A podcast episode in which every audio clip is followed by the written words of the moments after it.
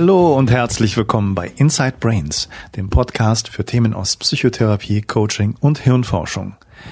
Dies ist die erste Episode, in der es ein Gespräch mit einem Spitzenleistungsträger zu hören gibt. Arnold Besoyen ist ein holländischer Tenor, der auf vielen großen Bühnen der Welt gesungen hat. Gefeiert wurde er besonders bei den Bayreuther Festspielen als Loge im Rheingold. Außerdem sang er berühmte Rollen, unter anderem in der Wiener Staatsoper, Covent Garden, Los Angeles, Tokio und in der Metropolitan Opera in New York. Zu seinem großen Repertoire gehören der Alfred in Die Fledermaus, Erik im Fliegenden Holländer und ebenso wie in letzter Zeit häufiger Rollen in Opern des tschechischen Komponisten Janacek, die er auf Tschechisch einstudiert. Wenn er Lieder von Strauss interpretiert, hört sich das so an.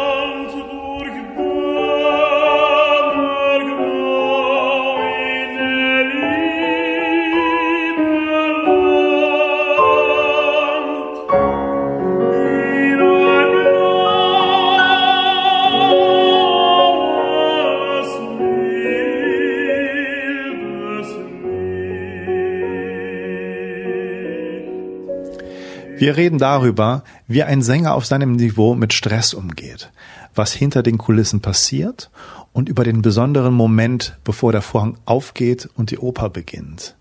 Außerdem gehen wir der Frage nach, was es braucht, um zu diesem gesanglichen Niveau zu kommen, was besonders interessant ist, da Arnold Besoyen vergleichsweise spät zum Profitenor wurde. Hintergrundinfos zu diesem Gespräch gibt es auf www.matthiaswitford.de slash index.php slash podcast minus insight minus brains. Und wie immer viel Spaß beim Hören. Okay, lieber Arnold, ähm, ganz herzlich willkommen zu Inside Brains. Danke. Ähm, ich finde das super, dass du ähm, Lust hast, mit mir das Interview hier zu machen. Mhm.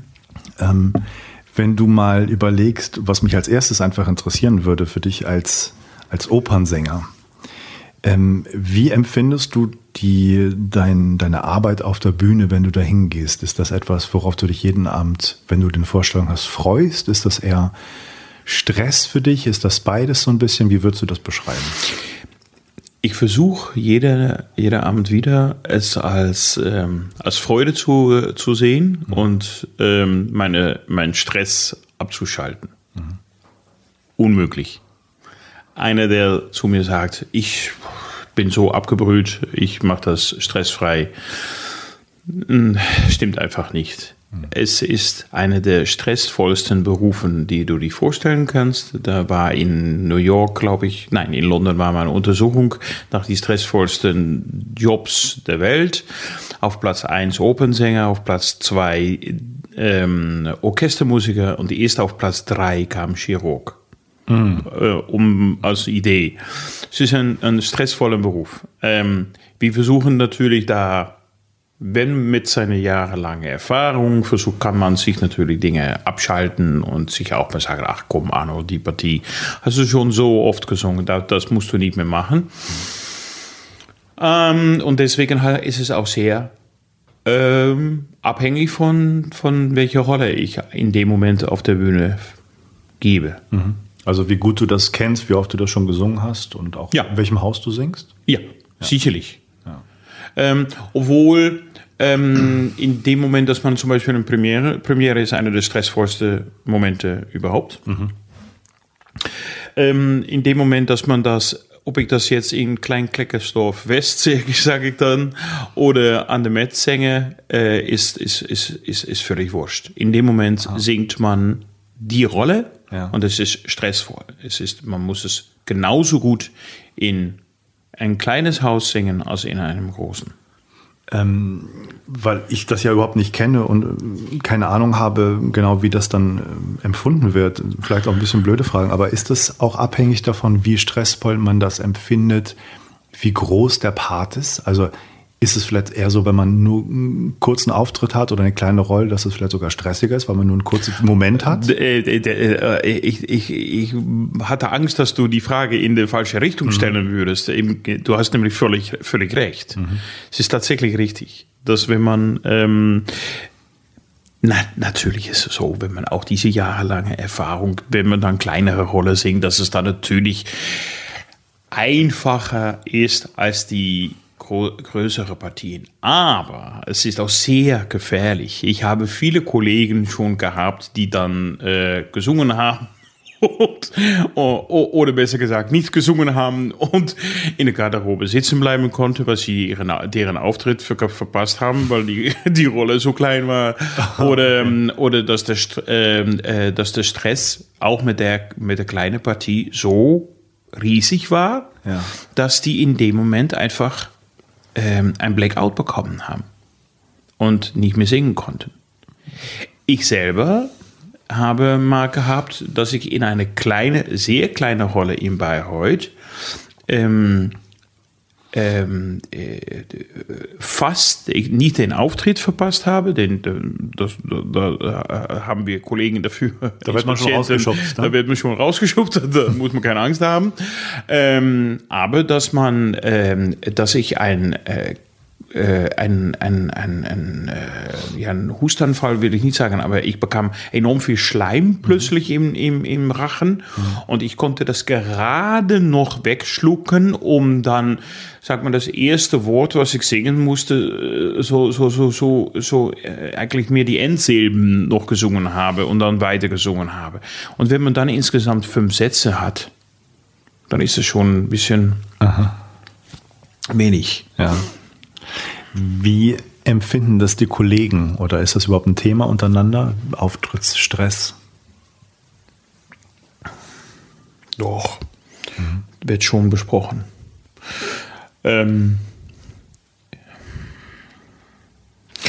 allerdings hat das enorm zu tun mit ähm, auf welchem Niveau. Mhm.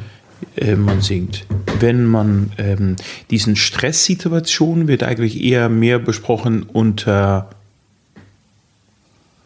ja, das ist, die Frage ist gut, weil das ist dann, dann, dann muss ich auch rekapitulieren bei mir selbst, wie war das oder wie ist das? Ja. Ähm, das wird mehr besprochen unter der Anfänger.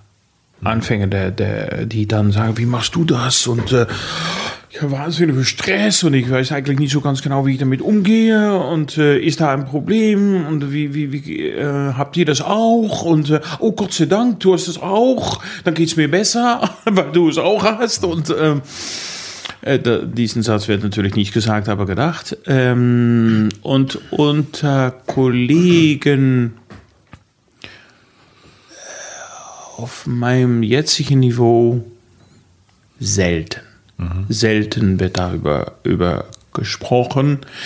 Man merkt es. Man merkt, äh, man merkt es, ähm, ähm, ähm, Vorhang geht auf innerhalb von einer Minute und da stehen fünf, sechs Kollegen. Ich, ich denke jetzt gerade an ein Parsifal, die ich mal gemacht habe in mhm. Bayreuth. Und es stehen fünf, sechs äh, Kollegen auf der Bühne.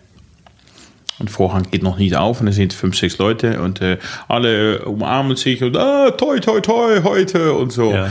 Und dann hat man alle Leute, alle Kollegen haben sich toi, toi, toi und dann sind sie alle fünf, sechs kurz für sich alleine. Und dann gucke ich ab und zu mal meine Kollegen an. Da sieht man, hm, eine ähm, versucht sich noch ein bisschen reinzusingen, ein bisschen warm zu machen. Der andere äh, hat ein, ein Stirn, dass man denkt, ähm, äh, sehr ängstlich oder sehr konzentriert. So, ähm, äh, das merkt man dann doch. Aber das zu besprechen ist fast schon wieder ein No-Go. Mhm. Das, das, das hast du auch das Problem mit, oder? Dass diese suggestive Fragen werden eigentlich nicht gestellt. Mhm. Hast du beobachtet bei deinen Kollegen oder auch vielleicht bei dir selber, dass es da Einstellungen oder Techniken gibt, die denen äh, helfen, mit ja. dem Stress klarzukommen? Was, was wird da so gemacht? Ähm, was wird da gemacht? Verschiedene. Mhm. Ähm, Klopftechniken werden da ja. werden gemacht. Mhm. Ähm, ähm, äh, Da, meinst du jetzt auch, dass ich dir mal eine Übung äh, dir sage, Gerne. wie, wie die Gerne. Übung gemacht wird? Ja, eine, eine, eine praktische Übung ist zum Beispiel, es geht darum, dass der beim Singen, dass der Kehlkopf immer unten ist. Und wie viel, ähm, wenn man nervös wird, steigt ähm, manchmal, ohne dass man es wirklich unbewusst, man kann es nur bewusst kontrollieren, aber unbewusst äh, kontro- kontrollieren kann, steigt der Kehlkopf an, wenn man nervös ist. Das heißt, wenn Leute nervös ist, das weiß man ja auch dann. Reden sie eher so ein bisschen schneller und. und Nee, ja? dann, dann, dann äh, äh, steht mehr Druck auf der Stimme. Aha, aha. Und dann, äh, um die gleiche Qualität zu, zu kriegen. Und das schafft man ein paar Minuten und das, schafft- das schafft man vielleicht eine halbe Stunde, aber äh, irgendwann hört die Stimme dann auf und, und schafft man diese, diese Phrasen in der Höhe nicht mehr, weil es einfach zu hoch angelegt ist, der Kehlkopf. Den müsste man dann nach unten schrauben. Und wie man das tut, ist ganz einfach, man schluckt. Das ist eine Schlucktherapie. Man, Okay. man, man nimmt, man atmet ein, ganz langsam ein. So wie, ich, ich bin nicht so ein Fan von Bilder, wenn ich selber unterrichte, bis auf einem, und das ist dieses, dass man sich vorstellt, dass das, äh, das Meeresrauschen und man atmet wie durch einen Strohhalm Das ist das Meeresrauschen, was man so hat. Und Ja. wenn man dann eingeatmet hat, schluckt man. Dadurch äh, äh, äh, geht der Kehlkopf nach unten. Ja. Und ähm, dann atmet man auf scharf F oder auf S aus. F, S, solche. Okay. Das ist eine beruhigende Sache. Es hat nämlich Wirkung auf den Kehlkopf und auf den, auf dein Zwergfell. Das entspannt sich und es wird alles beruhigend, wirkt be beruhigend für dich. Das ist eine Übung, die ich für mich mache, wenn ich sehr nervös wäre. okay. Äh, andere ist einfach Vorbereitung. Durch gute Vorbereitung hat man auch wenig nervös zu sein. Und das heißt auch für mich ist es wichtig, dass auch wieder, wenn man unerfahren ist, und auch ich war mal unerfahren, ähm, äh, denkt man bei einer kleinen Partie, ach, die müssen wir doch nicht einsingen. Ein bisschen diese fünf, sechs Sätze, die ich sitze, die, die, die sitzen da so, die, das kann ich doch so singen. Ja, von wegen, diesen sechs Sätze müssen auch gesungen werden. Und deswegen musst du genauso aufgewärmt sein, die Stimme muss genauso kontrolliert sein, als, als dass ich eine große Partie, eine große Partie singen würde.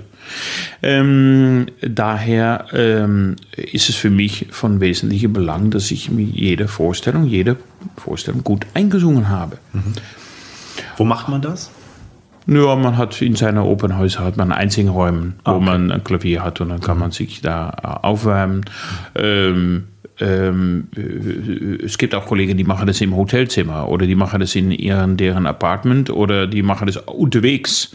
Die machen dann keine große oder solche Bewegungen, aber die machen dann äh, Zoom-Übungen während das, das mache ich nämlich auch ab und zu, dass man einfach unterwegs laufend ähm, äh, zum Theater sich einsingt.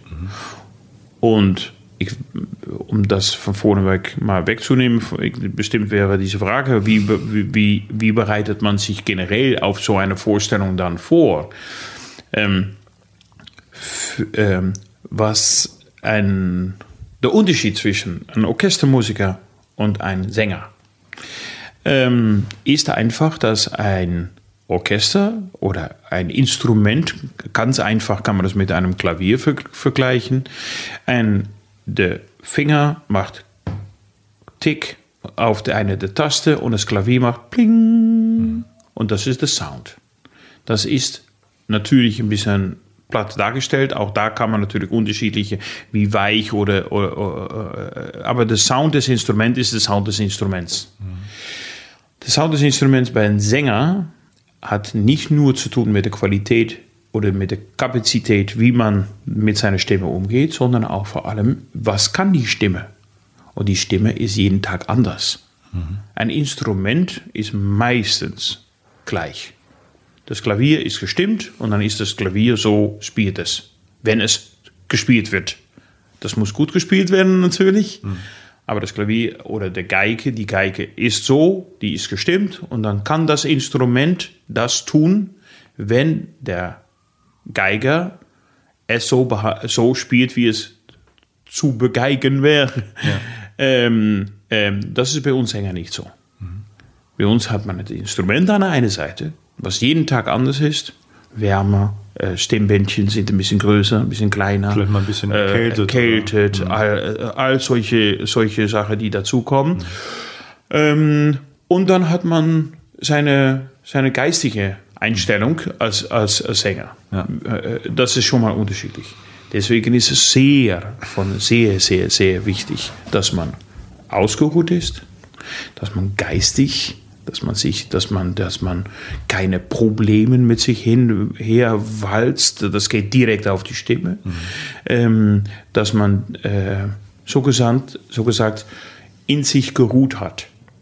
Und das geht nur, wenn man dann auch seine Ruhe hat. Das heißt, das heißt nicht nur Mund halten oder ähm, äh, sondern auch, auch alleine zu sein. Also nicht vorher in Situationen gehen, die potenziell die Gefahr beinhalten, genau. dass man irgendwo aufgeregt wird oder Stress kriegt oder irgendwas. Exakt, exakt. Mhm. Ähm, es ist, man nicht weiß, wenn man sich eine Stunde vorher denkt, ach, ich habe noch eine Rechnung, die muss ich noch mal öffnen oder was. Weißt du? Zum Beispiel, wo man sich überärgert oder ja. äh, kein, all solche Kleinigkeiten soll man von sich fernhalten. Ja. Und mein Tag ist meistens so, dass ich den Tag vor der Vorstellung ähm, nein, eigentlich ein paar Tage vor der Vorstellung schon kein Alkohol. Ähm, Rauchen ist natürlich No-Go bei uns Sänger. Ja, ich weiß auch, dass es Gedda gab, der sich bis zum sein, sein 80. Lebensjahr zwei Sachen am Tag geraucht hat. Ähm, so gibt es einige Beispiele, aber so, das sind natürlich die Ausnahmen. Mhm. Normalerweise sollten ein Sänger nicht rauchen, weil es einfach schlecht ist. Ähm, äh, dann wenig bis kein Alkohol. Ähm, äh, geht nicht immer ähm, ähm, und, äh, äh, und das heißt, und viel, viel Schlaf. Ah. Das heißt, ein paar Tage vor der Vorstellung gehe ich früh zu Bett, äh, schlafe tagsüber auch ab und zu und viel spazieren. Einfach die, die, die, die zwischen Schlaf und mhm. Aktion sich bewegen. Und, einen Tag vor der, und dann am Tag der Vorstellung ausschlafen, wenn es geht. Und dann hat man so viel Stress, wovon wir angefangen haben. Und dann geht es ohne, geht es natürlich nicht. Dann schläft man trotzdem nicht lang. Mhm. Aber dann schläft man nachmittags nochmal und, ähm, und sich dann irgendwann an die Vorstellung begeben. Mhm. Bevor wir nochmal ein bisschen weiter einsteigen, vielleicht auch so Tipps für, von dir für, für junge Kollegen, einfach was du von Erfahrung mitbringen und weitergeben kannst.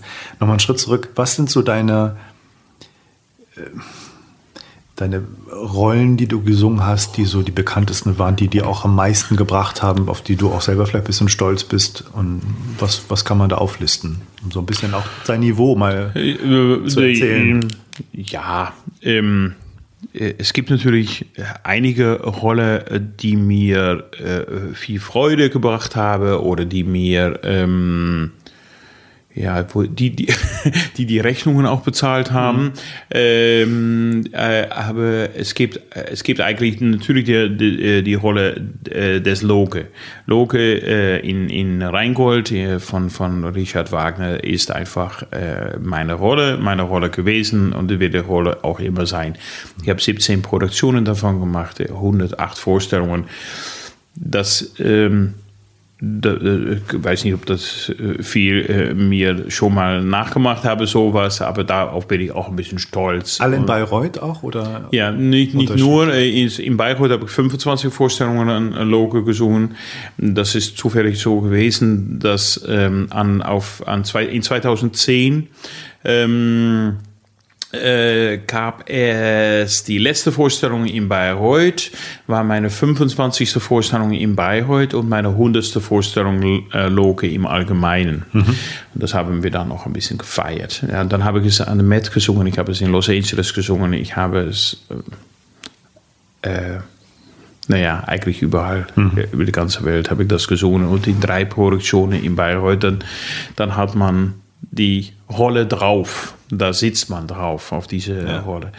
Das ist, sag mal, die einzige Rolle, wo das auf dem Niveau ist. Und dann gibt es einige Rollen, die ich einfach in ganz viele Produktionen überall gemacht habe, aber wo ich, wo, wo ich dann plötzlich denke, ach ja, die Rolle habe ich schon so oft gemacht. Das ist tatsächlich mhm. äh, ein, ein, Alfred in, in, in, in Fledermaus oder ähm, äh, Alva in Lulu oder äh, ähm, ich habe ganz viel Janacek gemacht. Äh, äh, äh, letztes Jahr war letztes Jahr Jan Janacek ja. ja.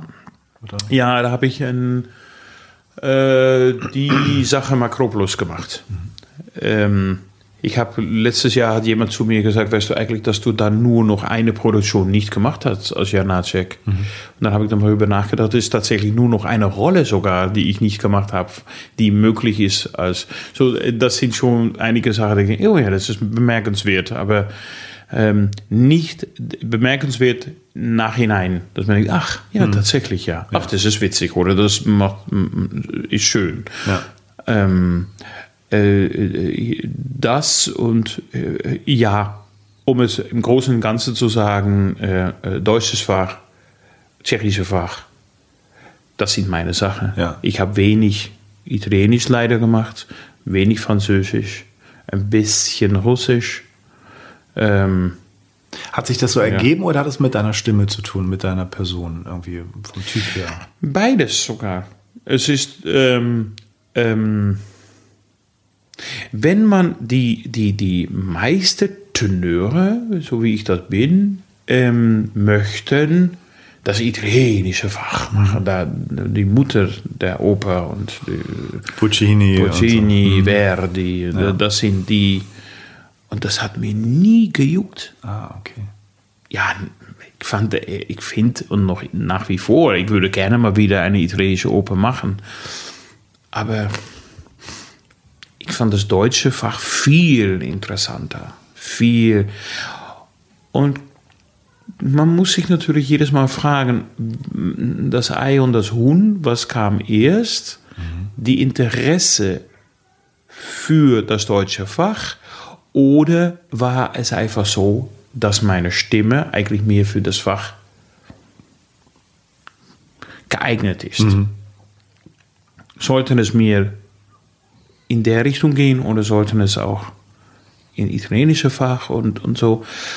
Und ich bin mir eigentlich fast sicher, dass das Fach eher mir, mich gesucht hat, mich, mir, mich gefunden hat, als, als das, ähm, als das, das äh, anders umgegangen ist. Mhm.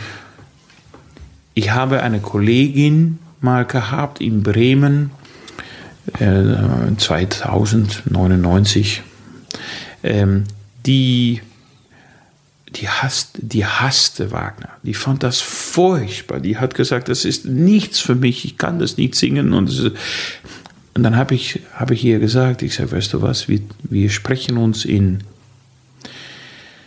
sechs, sieben, acht Jahren nochmal. Ja, wieso?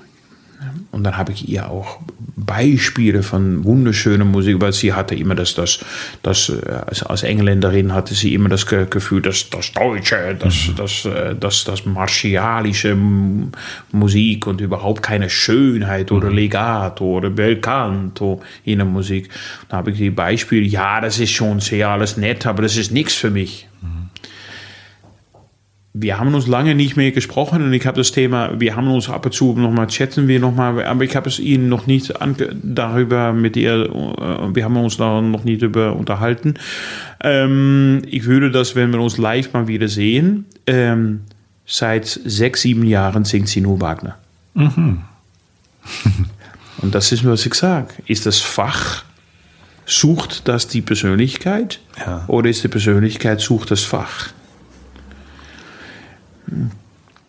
Ähm, es hat so viel mit, mit Typ auch zu tun mhm. und es hat auch mit einem natürlich mit einer Art von Stimme zu tun.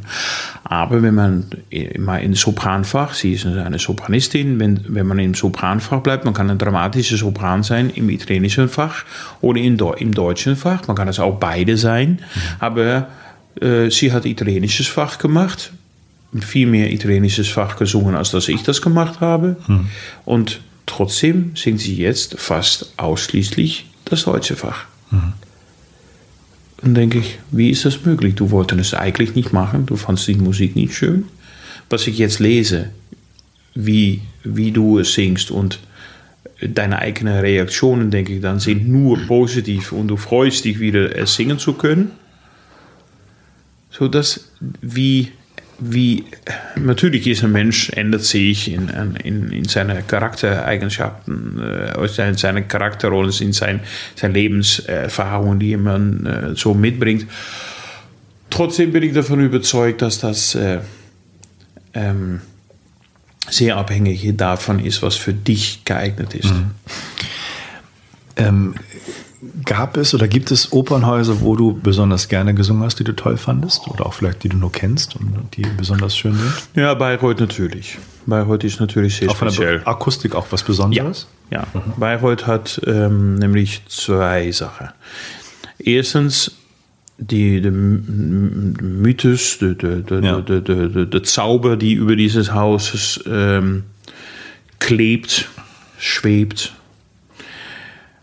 ähm, ich habe angefangen in Bayreuth 1998 und in der Zeit äh, lebte Herr Wagner für uns der Chef noch. Frau Wagner, Gudrun Wagner lebte noch, äh, lebte nicht nur, die waren sehr aktiv als Chef des Hauses anwesend. Ähm, und die, die alte Zeiten habe ich da noch erlebt. Eine wunderschöne Zeit. Und ich habe das alles, das natürlich erlebt auch ein Open House von Änderungen und das ist auch alles richtig, wie das so geht. Aber ich habe ich bin froh, dass ich beide Situationen, die neue Situation und die, und die alte Situation erlebt habe. Ähm, das ist das eins, das erste. Und das zweite ist natürlich die unglaublich ähm, wunderbare Akustik in Bayreuth. Das hat damit zu tun, dass ähm, äh, erstens ist es die Form des Hauses. Das, äh, das nennt man die sogenannte Schuhschachtelform, mhm. so wie zum Beispiel auch das Konzertgebouw das hat in Amsterdam, ähm, so wie der Musikverein in Wien diese Form hat. Ähm, zweitens der, der Orchestergraben. Der Orchestergraben ist etwas sehr Besonderes. Das einzige Haus, glaube ich, ich behaupte das mal, in, in der Welt, wo ähm, das Orchester nicht zu sehen ist, der Dirigent nicht zu sehen ist und es wie ein, wie ein Muschel, sage ich doch mal, ähm, ein, der Muschel kommt, sag mal, von Orchestergraben nach oben über ähm, äh, Richtung, Publik, äh, Richtung äh, Bühne. Mhm. Das ist natürlich äh, als, äh, für dieses Blog natürlich sehr schwierig ähm, äh, jetzt zu, zu erzählen, wie das genau aussieht. Man kann ja vielleicht auch Bilder im Internet finden oder ich kann das genau. suchen ja, und da bereitstellen, ja, ja, dann kann man sich klar, das nochmal anschauen. Ja, ja, ja. Und das ist etwas Außergewöhnliches. Mhm. Die Musik kommt vom Orchestergraben aus, fliegt in diesen Muschel ja. und kommt dann wieder auf der Bühne Aha. und kommt dann zusammen mit den Sängern, geht es zurück im Saal. Okay. So, also eine ganz besondere Akustik dann nicht nur für die Zuhörer, sondern auch für die Leute, die auf der Bühne stehen, was Besonderes dann. Ja, ja, absolut. Mhm. Es, ist, ähm, es ist auch ähm, technisch ein bisschen anders singen. Man muss, ähm, man muss ein bisschen später singen. Mhm bisschen nach dem Schlag, nicht, nicht vor dem Schlag und nicht auf dem Schlag. Also es ist bam bam, bam bam. Mhm. Weil das Orchester spielt auf der Schlag und dann kommt die Musik mhm. und dann kann das gleichzeitig, man hört die Spannend. Musik mhm. und dann, ja, das ist etwas sehr Technisches, aber vielleicht tatsächlich mal nachschauen. Ja. Ähm, ähm, es ist wirklich sehr schön. Dus das macht ist etwas Besonderes. Das ist das Open, das ist Bayreuth. Dann gibt es, dann gibt es, ich habe so viel auch das muss nicht immer der Met oder Los Angeles oder natürlich sind das tolle Häuser. Aber ich sage auch immer, der Met hat vier Wände und eine Toilette. Es sind äh, auch da, ja, natürlich 4000 Plätzen ist erstmal beeindruckend, wenn man auf die Bühne kommt und denkt, oh, da muss ich erstmal drüber kommen. Aha. Aber andererseits ist die Akustik in Annemet so einfach, dass das 4000 Plätzen können 4000 Plätzen sein, aber es klingt so einfach, kommt man darüber hinweg. Mhm. Ist überhaupt kein Problem. Dann sind da Häuschen, die haben 800, 900 Plätze, dann bin ich mal froh, wenn, wenn deine Stimme trägt. Das hat alles mit der schlechten Akustik zu tun. Mhm. Und in der Zeit, dass die Häuser, ähm, es gibt zwei Arten, äh, zwei wichtige Sachen. Die Orchester sind größer geworden, einerseits, mhm. als, als, als die meiste früher. Obwohl äh, es gibt auch äh, Orchester, es gibt keine Aufnahme davon leider, aber es gibt auch ähm, äh, Vorstellungen von Wagner gewesen mit 200 Leuten im Orchester gibt es auch in seiner Zeit. Aber die, ähm, da war die Stimmen, da war, die, die, da war es noch manchmal noch eine halbe, halbe Ton tiefer, wurde dann noch gespielt. Ähm, aber die Orchester sind größer geworden, immer im, im Großen und Ganzen. Ähm, die Häuser sind größer geworden, aber das Positive ist, dass die Kenntnisse von Akustik sind viel besser geworden, als, als was die früher für Akustik Knowledge ah. hatten. Mhm. Ähm, und wenn man es vergleicht zum Beispiel in, die, in der Anfang 19. Mm, Jahrhundert, sage ich mal, 20 Jahrhundert sogar, wo, ähm, wo äh, Theater in Deutschland gebaut wurden. Von jeder Hof äh, hat sein eigenes Theater, dann wurden Theater hingestellt. Ähm, da wurde aber mehr auf Brot und Spielen geachtet, als wirklich auf äh, höchste äh, akustische Qualitäten. Mhm. Deswegen kann man ein Häuschen wie Wuppertal. In Wuppertal ist ein ganz süßes, steht ein ganz süßes Opernhäuschen mit 800 Plätzen, denke ich, dass es ist. Es ist katastrophal, was die Akustik angeht. Mhm. Sehr, sehr schlecht. Ähm, und deswegen muss man auch da wieder definieren, was ist wichtig. Was, warum fandst du es da in dem Haus, Haus schön zu singen? Ja, ja Bayreuth Akustik, mhm. das ist das eine. Ähm, aber wenn ich dann an, an meine Anfangszeit, Augsburg, eine wunderschöne Zeit gehabt. Ein tolles Haus mit tollen Leuten, die, die geholfen haben als Anfänger, wo man sich geborgen fühlte. Ähm, äh, wo, wo bin ich noch mehr gerne gewesen? Ein, ein, ein imposantes Haus wie Palermo, wo, äh, äh wo man die Mafia noch äh, äh, äh, auf dem Balkon sitzen, auf dem Balkon sitzen mhm. hat und so und, und, und, und Sizilien. Das hat ein, ein, ein oh, diese italienische. Strengt man sich da besonders an, weil man, wenn man schlecht ist, nachher vielleicht nicht nach Hause kommt? Na, das nicht nach Hause kommen, das, das, das, das vielleicht nicht, aber, aber man wird, ja, in Italien ist man froh, wenn man als Nicht-Italiener keine Italien, dass man, wenn man keine italienische Oper singen muss oder sollte. Okay. Weil da wird man, da wird gemessen. Da wird gesagt, aber der hat das so und so gesungen oder so.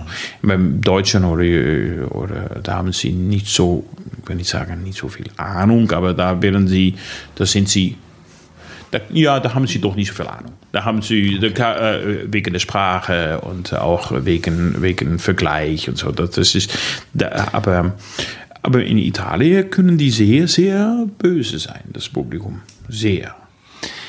Ja. Du hast ja in, verschiedenen Ländern gesungen. Ähm, gibt es was, was für das deutsche Publikum was Typisches ist? Also, was ich gehört habe, ist, dass die auch sehr, ich sag mal, viel extreme Operngänger sind, die das sehr genau nehmen, was man da macht und Abweichungen nicht tolerieren. Ist das was Puristen, typisch? Ja, äh, könnte man so sagen, ist das was typisch Deutsches oder gibt es das in anderen Ländern auch? Oder was ist das? Gibt es da was Spezielles hier, was das Publikum auszeichnet? Publikum, Früher war das Publikum, ich kann es leider nicht anders sagen, viel intelligenter. Mhm. Das Publikum ging hm, in die jetzige Zeit ist es, äh, ist, es, ist es so etwas Besonderes geworden. Mit Ausnahme Wien. Aber in, die, in alle anderen Länder, in Deutschland, in alle anderen Städten, man geht ins Theater.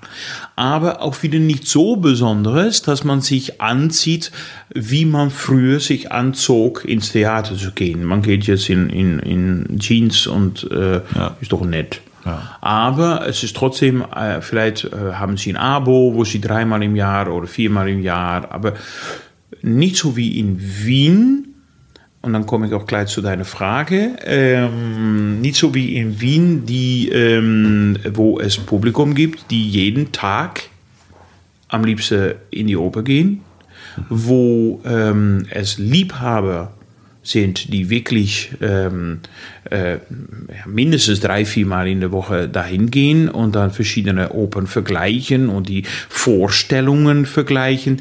Da spielt, da ist jetzt ein, ein äh, Adriano Lacouffeur in der, in der Oper. Ähm, wer singt jetzt die Hauptrolle diese Woche? Ah, nächste Woche ist es jemand anders, dann möchte ich das mal vergleichen. Da gibt es noch Publikum, die wirklich noch behaupten, Ahnung zu haben. Es ist auch ein bisschen wienerisch ähm, ähm, und es gehört zu Wien dazu. Mhm.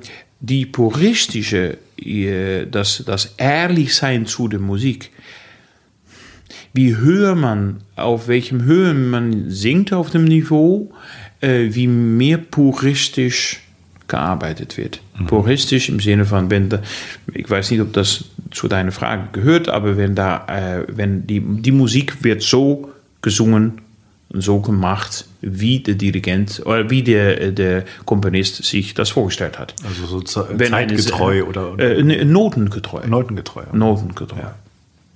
Und ähm, das ist, ähm, aber das ist nichts Deutsches. Das ist auch Italienisch, das ist, das ist, je, das ist die Ehrgeiz, die man hat, wenn da ein Achtel steht, ein Achtel, dann singt man ein Achtel und nicht einen halben Ton.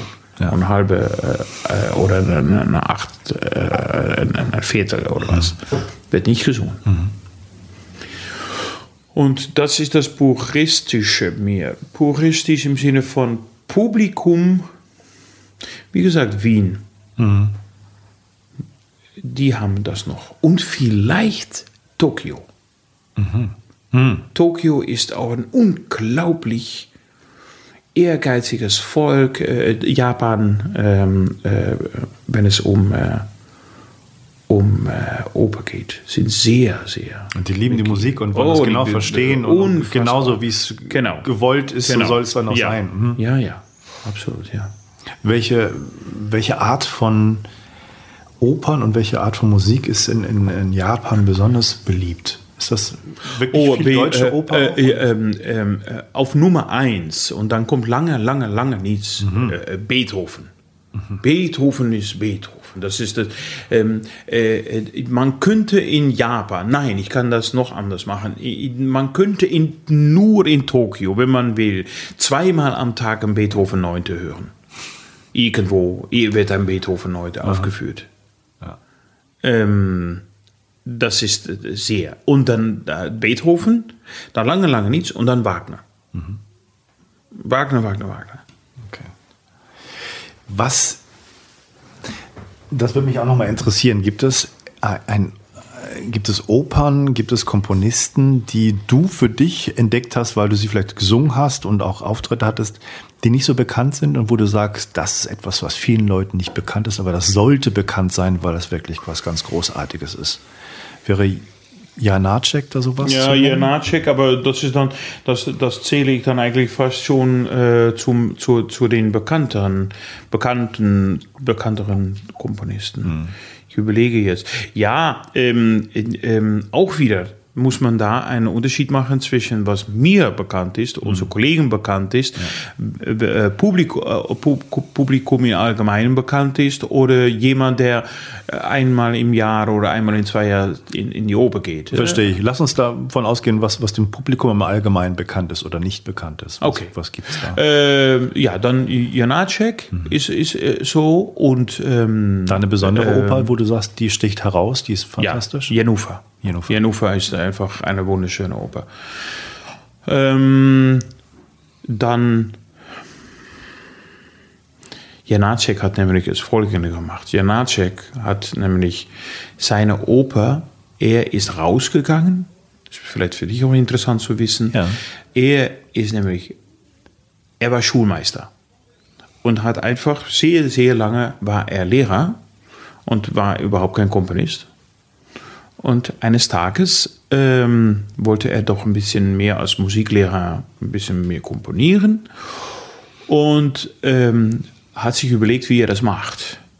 Er konnte zwar ein bisschen Noten und ein bisschen komponieren und ein bisschen Musik schreiben, aber wie kommt er zu dieser Musik? Und dann ist er rausgegangen und hat Klangfarbe von sprechenden Leuten mhm. nachgemacht oder notiert oder aufgenommen gab es da noch damals mhm. noch nicht. Also die Sprachmelodie Aber sozusagen. Sprachmelodien, mhm. ja, ja. So wenn ähm, ähm, äh, wenn man einen Satz sagt und man sagt, ich, äh, ich, äh, man ist beim Bäcker und man sagt, ich möchte gerne ein Brot, dann sagt man, ich möchte gerne, ich möchte gerne das Brot oder ich möchte gerne ähm, ich möchte gerne das Brot oder die, diesen mhm. unterschiedlichen Klemm, Klemmtonen, die man da hinlegt. Und das hat er notiert mhm. und darauf hat er seine Oper komponiert. Mhm. Sehr interessant. Da kommt dann auch dazu, dass ich überhaupt kein Vorstander da bin. Dafür, ich bin fast dagegen, dass man Janacek-Oper auf Deutsch macht statt auf Tschechisch. Mhm. Da Weil das da verloren geht. Mhm. Genauso. Ja. Diese Sprachmelodie geht. Ja. Was, wie gut man es auch übersetzt, wie man seine Mühe auch gibt. Ja. Der Sprachmelodie geht eigentlich vorüber. Das Einzige, was natürlich nachvollziehbar ist, ist fürs Publikum, ist es sau schwierig, ist so voll, weil man, man hat diesen Obertitel in, in, in den meisten Opernhäusern und man sitzt, man sieht nur von, von der Bühne aus sieht man nur das Publikum mit dem Nacken nach oben und nach oben guckend zu gucken, was wir da eigentlich tun. Und das sollte natürlich nicht sein. Deswegen ist es auch eine Kontradiktion, einerseits, was ich sage. Andererseits ist es natürlich sehr gut nachvollziehbar, dass es auf Deutsch geht. Aber für die Sprachmelodie wäre es am besten, wenn es nur Tschechisch wäre. Ja. So, Janacek. Ja. Dann äh, gibt es natürlich auch fantastische Oper von zum Beispiel, äh, was ich gerade auch wieder gemacht habe, Lulu Berg. Vom Berg gibt es zwei wunderbare Oper, äh, Lulu und Wozzeck. Äh, ähm, äh, Wozzeck kennen wir vielleicht alle als, als Theaterstück. Ähm, äh, ein unglaublich äh, ergreifendes Stück. Ähm, und das, das hat er so fantastisch komponiert. Äh, Wozzeck finde ich eigentlich noch besser als Lulu, aber äh, beide sind sehr, sehr großartige Stücken. Aber ungewöhnlich fürs Publikum, weil es Zwölfton Musik ist. Sind Opern zum Beispiel wie der Wozzeck oder wie die Lulu in Zwölftonmusik viel schwieriger für dich als Künstler, als Sänger einzustudieren, weil man sich an diesen vielleicht eher eingängigeren Harmonien nicht so orientieren kann? Oder ist das kein Unterschied, weil Doch. du singst Melodien?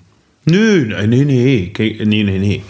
Ähm, man, ähm, Auflösungen in der Musik, dass ein, ein, damit meine ich, dass ein, ein, ein Satz fängt an von A nach Z und ähm, wenn man eine Melodie singt, dann ist man, dann hat man, hat äh, auch wir als Sänger, nicht nur Publikum, haben eine Gewohnheit. Man denkt, die Musik löst sich so und so auf. Es geht in der Richtung. Das geht dann allerdings nicht bei Berg. Bei Berg wird es völlig anders sein. Ja. Ähm, Und daran muss man sich erstmal gewöhnen. Ich, ich, bin jetzt, ich bin jetzt daran gewohnt. Ich habe, ich habe, ich habe, ich habe viel Lulu gesungen und viel Wozzeck gesungen, auch viel moderne Musik gesungen, was mir auch viel Spaß macht. Ähm, sehe, habe das allerdings sehr, sehr lange als Herausforderung gesehen und nicht als Freude an der Musik.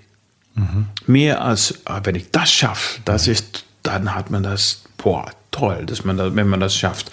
Die Herausforderung ist noch immer da. Ich finde es noch immer toll, wenn ich diese Musik geschafft habe, weil im Gegenteil von was du mich, mir, mich gerade gefragt hast äh, bezüglich der, der, ob das zugänglich, ob das egal ist. Nein, es ist immer, es ist überhaupt nicht egal.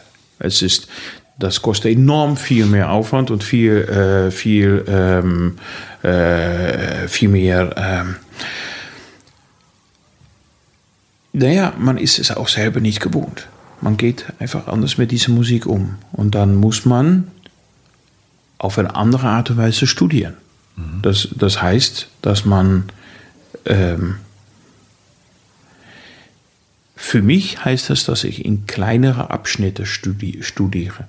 Ich kann nicht von A nach Z und oh, die Musik geht einfach rein mhm. und es ist herrlich Weil es nicht und so. Den Bogen gibt, der sich so leicht erschließt. Genau. Mhm. Und deswegen geht es für mich ganz oft dann, nein, dies, es, ist, äh, es, es, es, es, erzwingt dir viel mehr viel, eine viel größere ähm, ähm, Differenz und, und, äh, und viel größere ähm, Disziplin.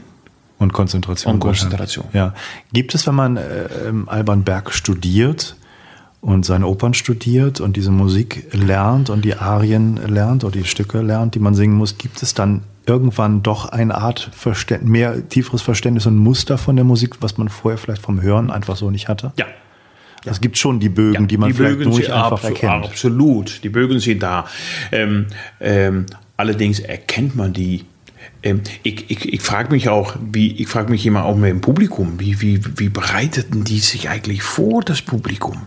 Oder wird nicht mehr vorbereitet? Und das ist, was ich früher gemeint habe mit, mit dem Volk. Früher und jetzt und Wien was ich da, diese Geschichte. Wien sitzt ein bisschen dazwischen.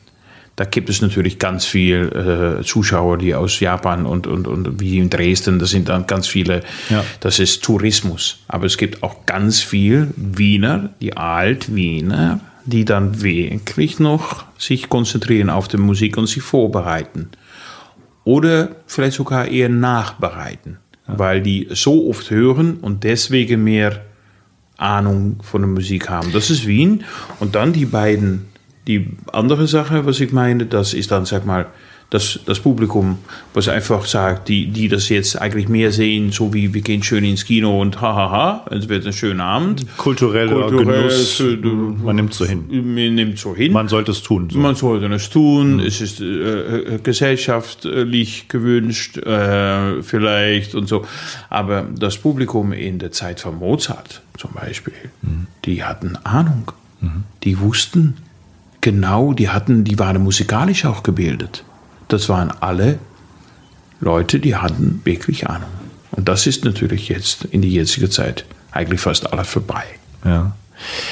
Bemerkst du ähm, als, als Künstler dann auf der Bühne in der Reaktion des Publikums bei bestimmten Opern, gerade Zwölftonopern wie von Alban Berg oder anderen im Vergleich zu vielleicht eingängigeren, bekannteren Opern, Zauberflöte, was auch immer. Bemerkst du in der Reaktion des Publikums große Unterschiede nachher im Applaus? Ist das irgendwie etwas, was du mitbekommst, wie das ankommt bei denen? Ja, obwohl ich jetzt, jetzt gerade gesagt habe, dass das Publikum nicht mehr so gebildet ist als, als, mhm. als früher, ist es trotzdem so, dass das Publikum für Berg sag ich mal, wenn man bei diesen, oder für zwölf tonartige Musik, ein anderes Publikum oft ist oder Teil des Publikums ist, ist anders als das Publikum vor Zauberflöte oder die sehr zugängliche. Ähm, und das Publikum vom Berg, was ich dann gerade diese Lulu gemacht haben, begeistert, geschrien haben die. Mhm. Wir haben die letzte Vorstellung gemacht. Ähm, Und da waren, weil das ist natürlich auch der Nachteil, wenn man eine Zauberflöte macht, einen Freischuss macht, einen Kabel macht, äh, dann, äh, dann hat man als Intendant hat man mal wieder gute Karten, weil dann ist ein Haus für 90, 95 Prozent gefüllt Ja. über alle Vorstellungen hinweg. Und das ist natürlich bei einem Lulu nicht. Und wenn dann 800 Leute im Saal können und von diesen 800 sind dann 450 Leute besetzt bei der letzten Vorstellung, das ist schlecht.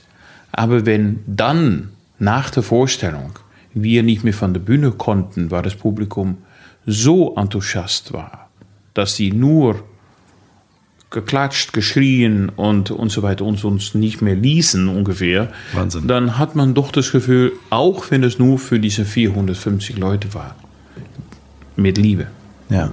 mit große, weil die sind, die bereiten sich zwar nicht vor, wo ich jetzt gerade von sprach, sind, sind echte Liebhaber von dieser Art von Musik. Ja. Vielleicht eine ganz blöde Frage. Ähm, aber kommt es eigentlich vor, dass man äh, eine Zugabe gibt einer Oper? Also, dass man rauskommt und beklatscht wird, ja, aber dass die sagen, die sind so begeistert, wir spielen noch mal eine Arie oder einen Teil noch mal davor? Gibt- Nein, keine, keine, keine, keine Zugabe, aber was natürlich schon passiert, ähm, auch wieder Wien passiert das, aber auch in der Skala passiert das, wenn das Publikum ausflippt, dann kann es sein, dass es ein Encore gibt. Das heißt, Jonas Kaufmann hat seine Arie Recondita Harmonia aus Tosca gesungen. Das Publikum hört nicht auf mit Klatschen und fordern ihn auf, das Gleiche nochmal zu singen. Okay. Das. Ich habe da, ich habe mich da ein bisschen mit befasst, dass ich dachte, äh, in diesem Sinn, habe, dass ich mal darüber nachgedacht habe und dann habe ich auch meine eigene Meinung nochmal noch mal durch den Kopf gehen lassen. Warum habe ich die Meinung? Ist das eine Art von, von äh, negative äh, Gefühle Jonas gegenüber, die überhaupt nicht so sind, weil Jo- Jonas, ich mag Jonas sehr und, und netter Typ, ähm, aber ich bin dagegen. Ich bin absolut gegen Encore. Man, äh, weil, warum geht es eigentlich? Es geht doch darum, dass man eine Geschichte erzählt. Und wenn man Mitte in der Oper es plötzlich nochmal singt, wird man als Publikum Ach, das ist dann mitten in der Oper, nicht am Schluss, Nee, nee, sondern nee, der singt das und ich die habe fordern ich das hab nochmal. gesagt, ich habe es falsch gesagt. Die fordern nach dem Ah. äh, äh, Bravo, Bravo, äh, nach der Arie, fordern die, äh, dann sagen die, dann sagen die, bis, bis, doch mal, doch mal. Und dann wird das, Mhm. wenn das Publikum nicht aufhört mit Schreien, wird das nochmal wiederholt. Jetzt verstehe ich, ja. Das, ist- das ist ja was ganz anderes. Da wird ja sozusagen der, das Stück künstlich verdoppelt in einen Teilen. Ja, ich finde das, Das kann ich verstehen. Ich finde das, ich finde das, äh, ich kann mir das vorstellen, dass wenn dir als Künstler das passiert, dass du natürlich unglaublich geschmeichelt bist und dass du denkst, ah, jetzt singe ich nochmal und das, äh, da kann ich, mir- das kann ich mir vorstellen als, als Künstler. Aber ich finde es dramaturgisch und ähm, finde ich es nicht in Ordnung, finde ich es nicht gut. Always leave them hungry, heißt es ja auch. Ne? Äh, genau. Ja. Das ist genauso. Äh, Ein Beispiel dafür ist zum Beispiel, dass Mozart seine schönste Melodie in der Oper nie wiederholt hat. Er hat es verstanden, das Publikum hungrig zu halten, indem er es nicht zugegeben hatte. Dass, ein, äh, dass ein, ein, eine schöne Melodie dann kei- dass es äh, zum Beispiel in ein, in ein, in ein Arie oder in ein Quartett oder ein Sextett, Ja. dass man dann hat man Teile, der erste Teil hat A-Teil, dann hat es B-Teil, dann geht es C-Teil und dann kommt nochmal wieder das A-Teil zurück. Und Mozart hat dieses schöne Teil, wenn es das A-Teil gewesen wäre, nie wiederholt. Eine große Kunst, glaube ich, wenn man stolz sei auf, dra- drauf sein kann, auf eine wunderschöne Melodie, die komponiert zu haben, dann so sich so zurücknehmen zu können, dass man weiß, das macht man nur einmal und lässt die Leute damit danach weitergieren und das Genau. hören wollen und das nicht Genau. immer wieder präsentiert, dann, und das vielleicht möglicherweise sogar dann irgendwann ein bisschen langweiliger und banaler wird, wenn man es immer wieder gehört Genau. hat. Ja. Das ist, das ist wirklich eine, eine Meisterleistung von Mozart, finde ich. Ja. Ähm, wir haben jetzt über ganz viele Sachen gesprochen, auch wie man sich vorbereitet, welche Opernhäuser es gibt. Wir haben über die Opern gesprochen. Gibt es, ich, ich sag mal jetzt ein bisschen konfrontativ, ähm, was man vielleicht denken könnte ähm, über die Oper? Es sind meistens ja immer Stücke, die nicht gerade vor, vom letzten Jahr sind, sondern von vor vielen Jahren. Alte Musikstücke, die aufgeführt werden. Gibt es dann moderne Opernkomponisten, Werke, wo du sagst, das würde ich auch gerne singen oder habe ich schon gesungen? Gibt es so zeitgenössische Musik in dem Sinne? Ja, die, ja, die gibt es. Allerdings muss man sich dann auch wieder fragen, was ist noch zeitgenössisch? Ich meine, Berg, 20, 30. Jahrhundert. Äh, 20, äh, 1920, 1920, 1930. Ja. Ähm, Zimmermann, Soldaten, modernes Stück. Hm. Aber auch nicht von 2010. Hm. Ähm, Britain. Äh, äh, Britain, Henze, ja. solche, das sind wirklich großartige Komponisten, aber alles zwischen 1900, vielleicht noch Kurt Weil und, und, und äh, hm. alles zwischen 1910 und 1970, ja. sowas, 60. Ja. Ich habe mich da nicht mit befasst, hm. aber mir wird natürlich diese Frage öfters mal gestellt. Ähm, und ich stelle immer wieder beim Beantwortung dieser Frage fest, wie ist das doch möglich? Hm. Wie ist es möglich, dass wir so wenig gute neue Komponisten oder Komponisten haben, die uns mitschleppen in deren Opermelodien und so weiter, so dass wir nicht diesen Oper als modernes Stück aufführen und dann. Was, was ist deine Antwort darauf? Woran liegt das?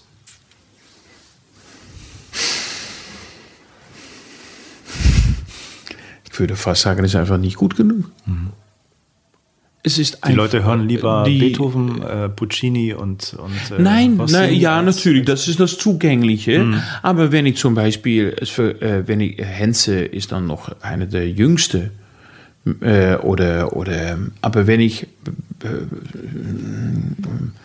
wenn man tatsächlich Britain ja. Äh, nimmt, was sehr sehr gut ist, da, da, da, es gibt keine Komponisten in der jetzigen Zeit, die ich kenne ich will das nicht, ich will das nicht generalisieren, aber ja.